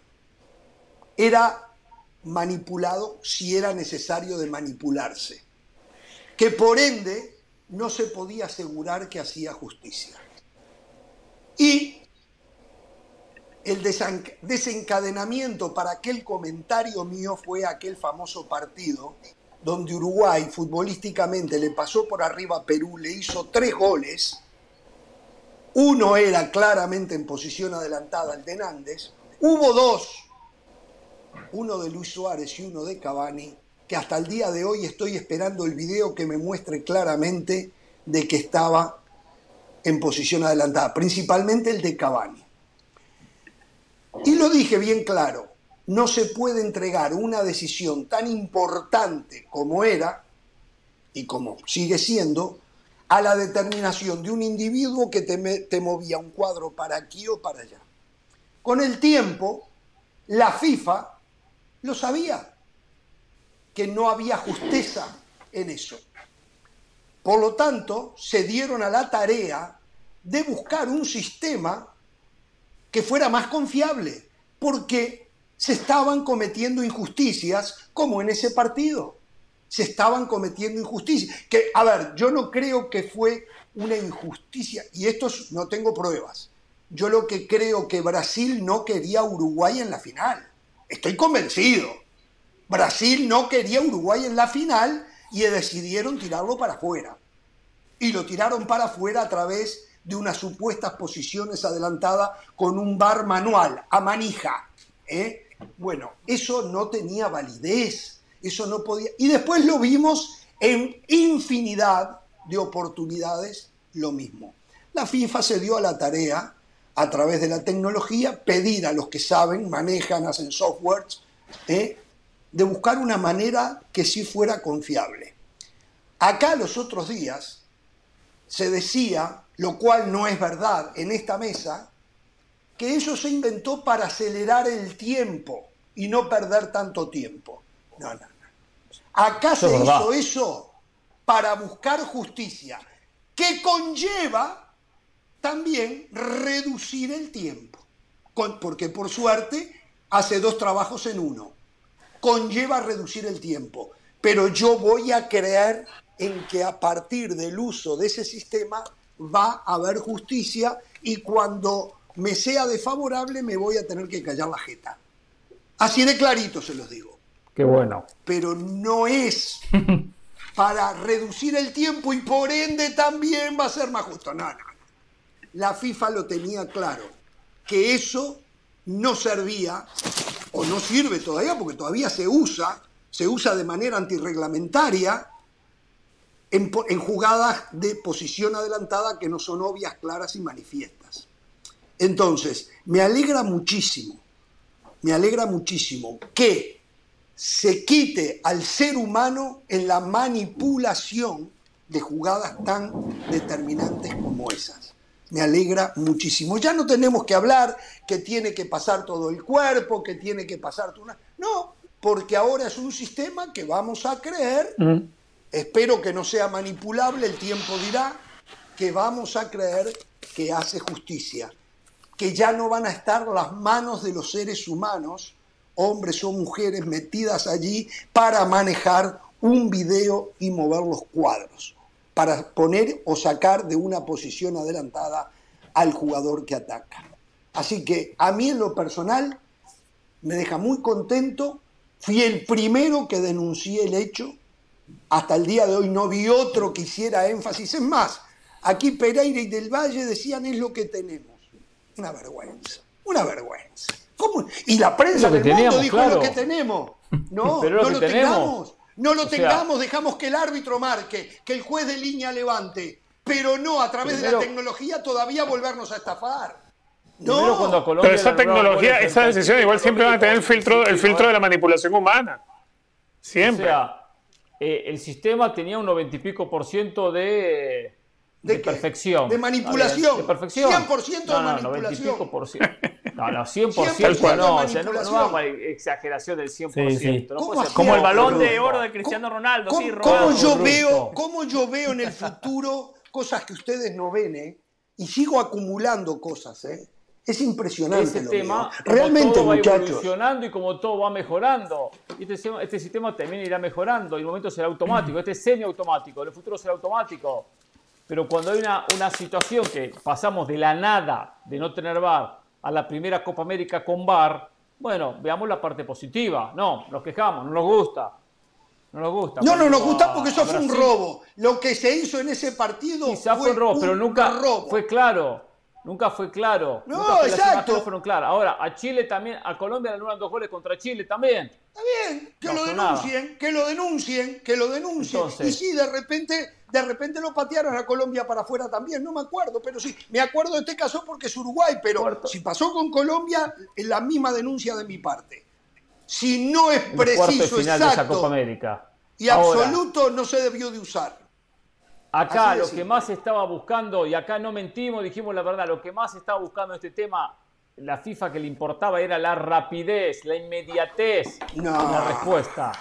¿Cómo que no? No quieren tener a los jugadores parados tirando líneas, Sería lamentable que fuera como usted me lo dice. Sería lamentable. No, pero es, que es, pero es así. Todo el mundo Sería habla lamentable de que en lugar de buscar justicia deportiva, busquen velocidad. Sí, buscan velocidad. No, no es así. Buscan velocidad e ir mejorando el sistema. No, que sí es así. Si todo el mundo protesta que, que, están los partidos mucho tiempo parados. Mucho tiempo parados. Por cierto, a San Lorenzo con el bar le metió la mano contra Barraca Central este fin de semana, ¿eh? Y, el bar, ah, y yo quiero decir algo ¿eh? más. Qué vergüenza, ¿eh? Sí. Y, la verdad que eh, Jorge siempre lo lleva a su terreno, pero la verdad, la factura la debería de pasar yo y junto con Hernán Pereira. ¿Cuántas veces le dijimos aquí a Jorge que el fuera de juego es taxativo? Jorge decía, no, es que por un pelo no se puede marcar un fuera de juego. Claro. no con el sistema para ese. perfeccionar eso, que si hay un pelo se va a marcar el fuera de juego. Claro. Está bien, pero ya con algo seguro de que está adelantado por un pelo. No, no, perdón, pero no con algo que es manipulable porque usted venía aquí a decirme, no, es que no es claro, obvio y manifiesto. Ahora, con este nuevo sistema va a ser exactamente lo mismo. lo que pasa claro. es que se va a tomar de manera más rápida y va a haber menos margen de error. Esa es la única diferencia y el fuera de juego seguirá siendo taxativo como lo explicamos aquí. El claro, obvio y manifiesto no, aplica para el fuera de juego. No, no, no, no, no, no, no, no, permítame. Pereira, del lado de la verdad. No, no, no, no, no, no. Usted está mintiendo a través de una frase que se inventó hace un tiempo al lado de la verdad. Yo lo que digo es, eh, yo nunca puse en tela de juicio que estás activo. Yo lo que digo que no había pruebas que por un pelo estaba adelantado. No había un sistema que indicara que estaba adelantado por un pelo. Lo que, había era la manipulación de un video para determinar, según el que maneja el video, si estaba adelantado por un pelo o no. Ahora me dicen Tampoco hay pruebas para decirnos que este es perfecto. Tampoco hay bueno, yo voy a creer. Exacto. yo soy un tipo Vamos a que siempre que pase por la mano humana puede pasar cualquier cosa. Esto quiero que quede bien claro para el futuro. Creo en el nuevo sistema hasta que deje de creer. Si yo veo, si yo veo que hay manipulación, seré el primero en denunciarlo. No me lo voy a callar. No voy a justificar como justifican ustedes. Yo no justifico. ¿Usted cree o quiere creer? A ver, a ver. ¿Usted quiere creer en el nuevo sistema? Con, con margen de error. Porque hay un margen de error. No, no debe haber margen de error en, todo. En todo. No, no debe haber margen Buscarme una Ferrari y, se le, y se le puede romper eh, a, los, a los 20 kilómetros, se le puede romper. Bueno, si se rompe es una cosa, se para el partido y se arregla si se rompe hay que parar el partido y arreglarlo. Digo, es más, yo pienso que toda un tecnología tiene sus pequeños errores, la puede tener. Yo no estoy tan seguro de que sea perfecto, ¿eh? pero sí, por supuesto que se va avanzando. A ver, voy a hacer una pausa y al volver voy a dejarlo a usted, Pereira, para que pase factura. Porque me dicen, yo no lo vi, que va, estaba de vacaciones, estaba pasando espectacular pero me dicen que usted adelantó cómo juega Cruz Azul, cómo iba a jugar Cruz Azul ah, de la mano de gracias, gracias por reconocerlo, le ¿Eh? agradezco a usted y a José. Entonces, no, no, yo no reconozco nada, yo digo lo que me dijeron. el que me lo dijo. Bueno, le dijeron la verdad. Digo, no es 100% verdad, pero. Yo soy el alumno más avanzado, yo me di cuenta. Yo me di cuenta, gente que estuvo en esa clase no se dio cuenta. Yo soy un alumno que presta atención, veía Cruz Azul y dije, Hernán Pereira me lo contó antes. Preocupa Chivas. Faltó a la clase, de regreso a la Chofis. No va a jugar en Chivas, ¿eh? No lo van a tener en cuenta. La Chofis volvió a Chivas. Preocupa la América. Hiper preocupa Tigres y Monterrey. El partido que pierde Monterrey ayer con Santos Laguna, inexplicable. ¿eh? Y Cruz Azul ganó un partido que lo tenía cómodo. Dos goles se comió, errores garrafales de Abraham, el zaguero peruano primero y después el arquero jurado, pero igual lo sacó mm. avante y ganó con justicia 3 a 2 a Tigres. Al volver hablamos de eso.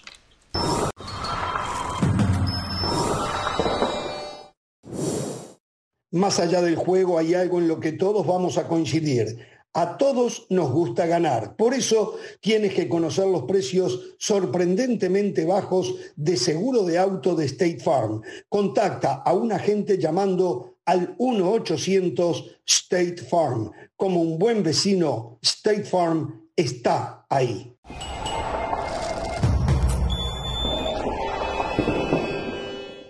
Seguimos en Jorge Ramos y su banda. Recuerden que ESPN Plus tiene todo lo mejor del mundo del deporte. Vamos ahora con otros deportes, con Sebastián Martínez Christensen que nos trae todas las novedades. Adelante, Seba.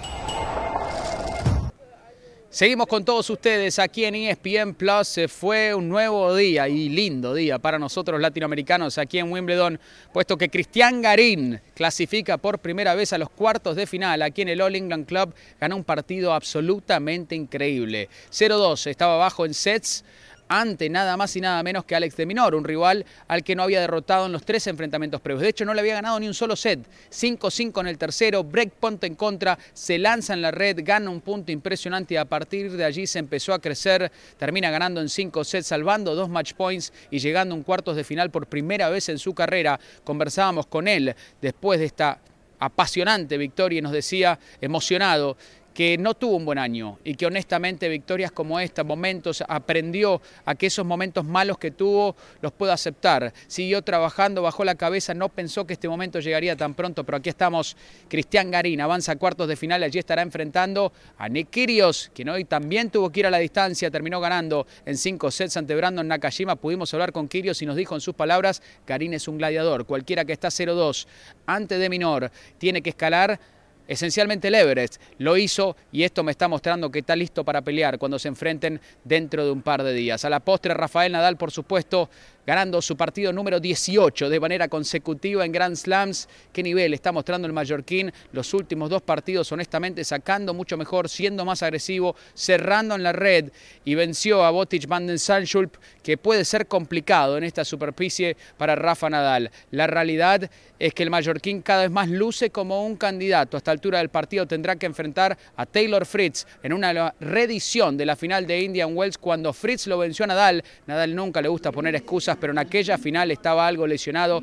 Veremos si Fritz, que está sacando muy bien, que tiene un revés punzante, lo puede complicar también en césped, una superficie que parece sentarle bien. Por la rama femenina avanza Simona Halep con una facilidad asombrosa ante Paula Badosa a esta altura de partido. Es la única mujer de del cuadro que ha ganado un Grand Slam en el pasado. Uno de ellos fue aquí en Wimbledon precisamente y tiene que ser considerada junto a Ons Jabor como una de las grandes candidatas al título. Ahora regresamos con ustedes a Jorge Ramos y su banda.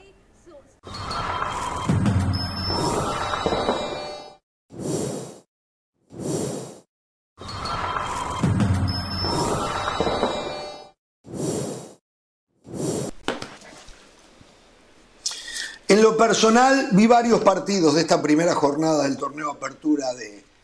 Qué vergüenza el fútbol mexicano. Ahora van a tener un torneo de cuatro meses. Va a ser campeón de México. Bueno, es, tema para mañana, lo dejo para mañana eso. Pero bueno, lo que vi... Eh, decepcionante el nivel de Chivas, no me gustó América, Atlas tampoco, decepcionante lo de Tigres y Monterrey, en un mal partido siete goles Monterrey pierde de visitante frente a Santos Laguna, pero el partido en el nivel futbolístico muy lejos de lo que debe de ser. Y lo mejor que vi, sin llegar a niveles altísimos, ni mucho menos, fue el triunfo de Cruz Azul frente a un Tigres que otra vez al final del partido un técnico señalando al árbitro como el responsable y no asumiendo sus propias culpas. Pereira, le doy cámara, le doy micrófono y usted se puede explayar y pasar factura. No, siempre ser breve y corto. Simplemente el viernes en la clase táctica está grabado, está grabado, la gente lo puede ir a ESPN Plus y ver el programa del viernes pasado. Analizamos cómo jugaba Diego Aguirre y marcamos algunos puntos de cómo defendía y cómo atacaba. Cuando hablamos del ataque hablamos de que amontonaba jugadores sobre los costados, o sea, buscaba superioridad numérica sobre la banda, poniendo 3, 4 y hasta 5 jugadores, y que buscaba siempre la pelota del segundo palo. Ataca mucho el segundo palo con la presencia de algún futbolista. Se lo vio casualmente ante Tigres, trabajando el equipo de esa manera. Solo teníamos como antecedente lo que había hecho en el Inter de Porto Alegre, lo que había hecho en Sao Paulo, lo que había hecho en el Rayán de, Qatar. Fue eh, los partidos que analizamos para llegar a dicha conclusión. Solo tiene un partido previo que fue el encuentro ante el Atlas del domingo pasado en la Supercopa de Campeones. Y casualmente, el gol, el 1-0 de Vaca, procede de una jugada donde eh, amontona futbolista por derecha, le gana la posición, mete un centro, Antuna la pone hacia atrás, Antuna llega al segundo palo y Vaca termina definiendo. En el gol de Ángel Romero pasa lo mismo. Uno ve desde el comienzo de la jugada un rombo, cuatro jugadores sobre la banda derecha, ahí genera, ahí mete el centro, cierra Ángel Romero y termina facturando. Por lo tanto, bueno, me alegro que las clases tácticas realmente estamos un paso adelante de lo que después se ve en el campo de juego. Un tirón de oreja para Miguel Herrera. Se perdió la clase táctica y su equipo perdió. En la próxima no se la pierda. Pero no solo perdió, fue superado, no estuvo bien parado, tiene serios problemas defensivos, problemas en el medio campo. Carioca no entró de arranque y allí hubo un tránsito mucho más rápido. Dejó a Carioca, puso a Córdoba, que jugó un buen partido, Córdoba, pero de todas formas le faltó contención y tuvo mucho problema con la gente del fondo, ¿no? Sí, José. Y, uno de los jugadores que, que había sido clave para Miguel Herrera había sido Quiñones la temporada pasada, ¿no? Y, Fulgencio, que es el que a mí me sorprende verlo en el once titular, tampoco cumple. Y después cuando llega Quiñones, Quiñones tampoco cumple. Ah, eh, la versión de Tigres contra Cruz Azul era una versión indisciplinada tácticamente. Era terrible lo que estaba pasando. Lo de, lo de la clase táctica ya lo dije al inicio porque después no quiero que suene como un canto de sirena porque después Hernán Pereira se puede marear. Eh, lo de Tigres. Lo de Córdoba, coincido, jugó muy bien. Fue el mejor partido de Córdoba con la camiseta de Tigres. Está claro que Aquino no debe de jugar como lateral. Ante una situación emergente entiendo que el Piojo Herrera lo haya puesto como lateral o como carrilero, pero la primera función de un lateral tiene que ser defender. En el segundo gol de Cruz Azul, con qué facilidad Romero le gana la espalda. Aquino en ningún momento se da cuenta que el argentino está cerrando la pinza, porque claro, Aquino tampoco vio la clase táctica y no supo que siempre tiene que haber un futbolista en el segundo poste. El penal, rigorista, pero Aquino, tonto, posiciona el cuerpo y muy bien Antuna cuando siente el contacto, se deja caer y el árbitro termina marcando la pena máxima. De Cruz Azul, de los cuatro grandes, el equipo de la máquina fue el que mejor jugó, tomando en cuenta la cancha donde jugó, el rival que enfrentó y los dos goles que le terminan marcando no fue producto porque el equipo defendió mal, fueron errores muy puntuales, lo señalaba Jorge y estoy totalmente de acuerdo. Abraham eh, quiere salir jugando, pierde la pelota. Y a Jurado le pesa muchísimo tener a JJ Corona en la banca. Si la decisión es Jurado va a ser el titular, me parece que lo más sano para Jurado hubiese sido desprenderse de Corona, porque Jurado juega con muchísima presión. Y para Una cosa, José, la pelota no la perdió Abraham, la pierde Romo. Y Abraham posiciona mal el cuerpo, presionado por Córdoba, que le gana la posición justamente, le gana la pelota y pasó lo que pasó, ¿no? Perdón. De acuerdo, pero creo que Abraham Jorge tuvo chance para despejar la pelota. Ah, claro, que es un error compartido, pero para mí el principal responsable es Abraham. Y para finalizar le iba a decir algo. Acá siempre no fue, decimos, Romo no, que defender. Romo no, eh. Solo decir eso, eh. Romo está en Monterrey. Ah, claro. Perdón, perdón, perdón, perdón. Fue Lira, fue Lira. Lira, Lira, Lira, Lira, Fue Lira en la mitad de la cancha, sí, sí, sí, Lira. Eh, la gente Tigres necesita mejorar defensivamente pero siguen sumando futbolistas de ataque. Acaban de oficializar a Jordi Caicedo como nueva incorporación del conjunto felino. Viene del fútbol europeo. Y bueno, Miguel Herrera sigue apostando por nombres, pero claramente el equipo de Tigres necesita defender de mejor manera. Preciso un lateral derecho. No se puede culpar a Aquino de sus errores, porque Aquino hace lo que ah, puede en una posición que desconoce, y más que nada por derecha. Había jugado como lateral más por izquierda que por derecha. Es más, yo no recuerdo haberlo visto por derecha, de repente lo hizo y yo no lo recuerdo. O sea, pero Aquino siempre fue un muy buen extremo o volante abierto por izquierda, tal vez por derecha también, pero nunca un lateral. Eh, lo único que tiene ahí para cuando eh, mejore su parte eh, sanitaria es el Chaca Rodríguez. Necesita un lateral derecho, Tigres. ¿Qué están viendo? ¿Qué están pensando? necesitan un lateral derecho ya, urgente. Está clarísimo eso, ¿no? Y lo de Cruz Azul, a ver, quiero decir esto también, ¿eh? De nuevo, nos mienten, nos insultan la inteligencia al partido que le gana en penales al Atlas, campeón de campeones. Es mentira. No es campeón de campeones. hay que señalar. No, no, no. no. Eh, campeón de la Supercopa de Campeones o campeón de la Supercopa. No es nada. El campeón de campeones fue el Atlas. Mentira. Está bien, perfecto.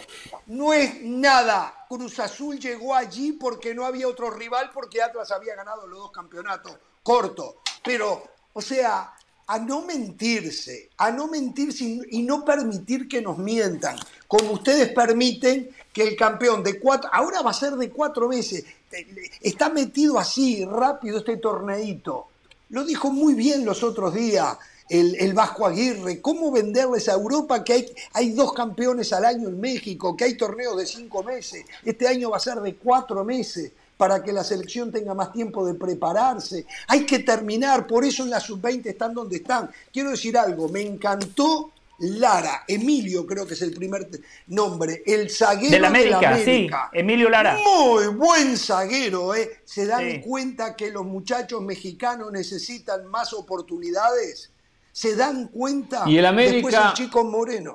El América puso unos cuantos chicos. A Román Martínez, a Román Martínez como centroantero con 19 años. Iker Moreno que entró con 18 cuando se lesiona el Roger. Y eh, Lara. Lo importante acá, ojo a esto, eh, ojo a este dato, lo importante es darle continuidad a los jóvenes. De nada sirve, claro, de la mano, apostar por ellos. Y después lo abandono. No, hay que ir trabajándolo. Pero, Pereira, González Iñárritu acaba de decir el, el que es presidente qué comercial o no sé qué de la América, que la liga... Presidente operativo. Presidente operativo de la América, que la liga no tiene que trabajar para la selección mexicana. Así lo ah, bueno. Esto, sí, exacto, lo acaba de decir. Entonces, ¿Qué después reclaman a la, a la selección. Señores, sálvese quien pueda. Cada cual está para su negocio en México. Cuidado que la MLS es la misma historia acá, ¿eh? Lo que pasa es que la MLS sí trabaja mucho a los jóvenes y exporta mucho y se terminan de hacer por ejemplo, Taylor Adams va a jugar ahora en el Leeds United, deja Leipzig para irse a la Premier League. O sea, estamos hablando que la MLS trabaja en un volumen muy alto, entonces siempre van a tener jugadores los estadounidenses para su selección. Pero en México, a la cantidad de extranjeros, a equipos que no trabajan y a que la liga no le importa, tampoco darle oportunidad a los mexicanos para que la selección se pueda surtir. Leí unas declaraciones de Duilio Davino que me llamaron la atención porque tengo mucho respeto por él. Dijo que nada cambiaría si se bajaran la cantidad de extranjeros, porque el nivel de los mexicanos sería el mismo. Yo me agarraba la cabeza. ¿Cómo puede Duilio Uy, pero ¿cómo decir eso? una cosa de esa? Si usted al chico mexicano, si a Iker Moreno, que jugó, que entró los otros días, que se perdió un mano a mano con el arquero de Atlas, con eh, Camilo Vargas. Camilo Vargas. Camilo Vargas, usted lo empieza a poner todos los partidos, a mitad del torneo, usted va a tener un jugador totalmente diferente al que es ahora. ¿Cómo se puede? Pero esa es la mentalidad que hay en la Liga Mexicana. La Liga Mexicana que la gente defiende en contra de la MLS a capa y espada y se enojan con nosotros y decimos algo. Muchachos, les están vendiendo fruta podrida. La Liga Mexicana no siente ninguna responsabilidad para con la selección. Eso es lo que usted consume todos los fines de semana y le reclama después a usted al tri que ganen. Y después siguen diciendo hay corrupción, hay, hay mal manejo. Hay mal manejo. O sea, que, tiene que hacerle... Como yo le reclamaba a los aficionados de Guatemala, de El Salvador, que dejaran de adorar lo de Europa, les voy a reclamar a ustedes, los aficionados mexicanos, dejen de ir a apoyar los partidos que le meten acá cuando viene el América, cuando viene Chivas, plagado, no Chivas en este caso, pero viene Cruzaz, plagado de extranjeros, no lo sigan apoyando. Ustedes están engordando la vaca, muchachos. Dejen de ir cuando viene a jugar una selección B o C de México contra cualquier rival sudamericano es porque les están vendiendo fruta podrida. Ustedes también tienen que hacer su parte, muchachos. Eh, después no tienen derecho pero, a Pero déjeme decirle algo. Sí. Yo, yo, yo entiendo todos esos argumentos y no digo que, que ustedes no tengan razón, pero el Tan Ortiz no está al frente de una ONG. El Tan Ortiz está dirigiendo un equipo que debe de ganar y que necesita resolver sus problemas de contundencia, que fue su principal falencia en el torneo anterior. En el primer Pero tiene la misma obligación si le dicen vas a tener cinco extranjeros. Es la misma obligación para el Tan Ortiz, ¿eh? Claro. sí, pero a lo que voy es a lo siguiente. De este partido puntual, Jorge, arrancás el torneo contra el bicampeón, no tenés gol, tenés a Henry Martín, a Federico Viñas, pero jugás con Román Martínez. Muy bien. Jugás con Román Martínez. Perfecto, pero después lo que decía Hernán, continuidad. ¿Usted cree que Román Martínez va a tener continuidad cuando está no. Federico Viñas, Henry Martín y cuando esté al 100% el cabecita Rodríguez que comentan que el uruguayo lo podrían poner en posición de 9, que reiteramos, lo dijimos aquí, debería de jugar por izquierda.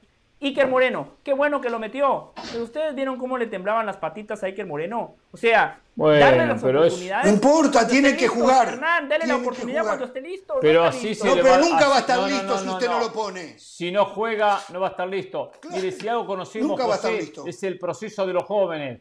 Yo he visto jóvenes cuando debutan en Argentina, lo veo en River cuando debutan. También. también lo dice este muchacho, y hay un progreso. Y no pasa un año, ¿eh? hace dos o tres años para que se consoliden o lo prestan a otro equipo y juega y después vuelve. O sea, es todo un trabajo. Iker Moreno no va de la noche a la mañana, ni por jugar este campeonato va a ser figura. Hay que ir llevándolo. Ahora, por cierto, Chivas. ¿Y, qué, ¿y qué es entonces? Tuvo, mucha, tuvo generación, le faltó definición. Saldívar no puede jugar en Chivas. Chivas salió al mercado a buscar un 9. No sé a quién va a comprar porque no hay 9 ¿A quién va a comprar? Que traiga un extranjero. Qué rápido se le cayó el teatro a José Pereira, ¿eh? O sea, el viernes nos decía Hay un chico Vázquez, hay un chico Vázquez aquí en la MLS de ascendencia mexicana que podría llegar a Chivas, me dicen, ha hecho muchos goles, ¿eh? Creo que juega en Houston. El viernes aquí, en este programa, a Chivas se le puso en un grupo dentro de los equipos que podían ser campeones. Richard.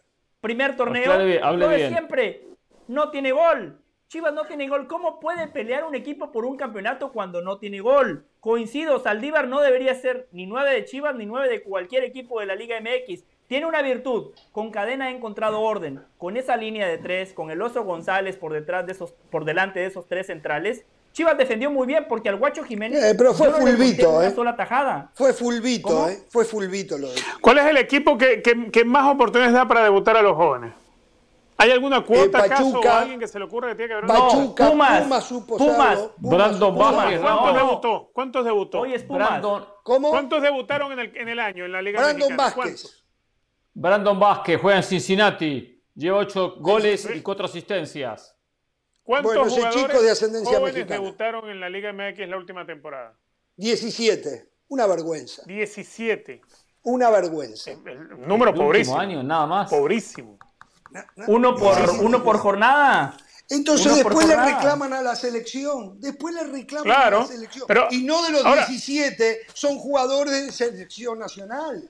Entonces, pero no se supone que la Federación Mexicana está por arriba en el organigrama, en la estructura del fútbol.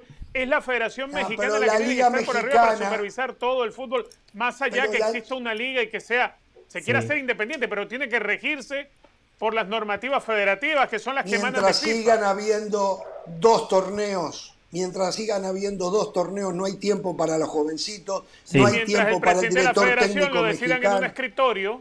Exacto, exacto, no hay nunca una Déjeme decirle algo de Brandon Vázquez, de este nombre que ustedes acaban de tirar. Sí. Eh, no sé, no sé cuál sea la política de Amauri, pero tengo claro cuál era la política de Jorge Vergara. Futbolistas con doble nacionalidad pueden jugar en Chivas solo si juegan para las selecciones mexicanas de fútbol, ya sea la mayor, sub-23, sub-20 o sub-17. Brandon Vázquez ha jugado para las selecciones juveniles de Estados Unidos. Yo no sé si a Mauri le vaya a abrir la puerta a un futbolista que todavía no juega con las selecciones mexicanas y ya jugó con las selecciones de Estados Unidos. No sé cuál sea la respuesta final de Brandon Vázquez, no sé si él como muchos va a aprovechar la selección como un plato de segunda mesa. Sé que en la rama femenil hubo una excepción a un caso, alguien nos contó. Creo que juega en Guatemala, una muchacha también de doble nacionalidad, que se le permitió jugar en Chivas. Busque ese dato. Entonces, de repente, si ya lo hicieron las mujeres, se lo van a permitir a los hombres. Especulo. Para el trabajo. Perfecto. Bueno, muchachos. Eh, algunas cositas que nos hayan. Yo, tenía mucha noticia hoy. Eh, eh, están, eh, América está negociando la rescisión de Jorge Meré. Yo no sé cómo Meré llegó a jugar a. Gabriel Jesús es nuevo jugador del Arsenal, ¿eh? y qué más tengo? Fíjese lo de, fíjese lo de América, ¿eh? Merés, Otero. O sea, contrata jugadores y a los seis meses se quiere desprender. los tiene que dejar ir. Y ahora Bruno Valdés se lo quiere sacar de. Yo creo que Bruno Valdés los otros días no jugó y apostó por este chico Lara porque creo que el reglamento dice que si juega, después ya no puede ser transferido a otro equipo, ¿no? Y están buscando transferirlo a Bruno Valdés, me parece. ¿eh? Sí, creo que sí. Mm. Por cierto, Ramos, del fracaso Bielsa no dice nada, ¿no es cierto? Nosotros temitas ¿Qué fracaso? de Bielsa que salió a hacer su trabajo político hablar antes que lo Ah, sí, claro, claro. Mañana se lo respondo. Mañana se lo respondo, señorito. Mañana se lo respondo. ¿eh? Mañana se lo respondo. ¿eh? ¿Desde cuándo hace campaña política? Una hora diciendo, explicando cómo se entrena ahora y cómo entrenaba antes. Por favor, eso no, se hace. No, no, no, Usted está confundido, señorito. Usted está confundido. Hasta mañana. Manipuladores. Eso no habla. Cuando no le conviene, no habla, ¿eh?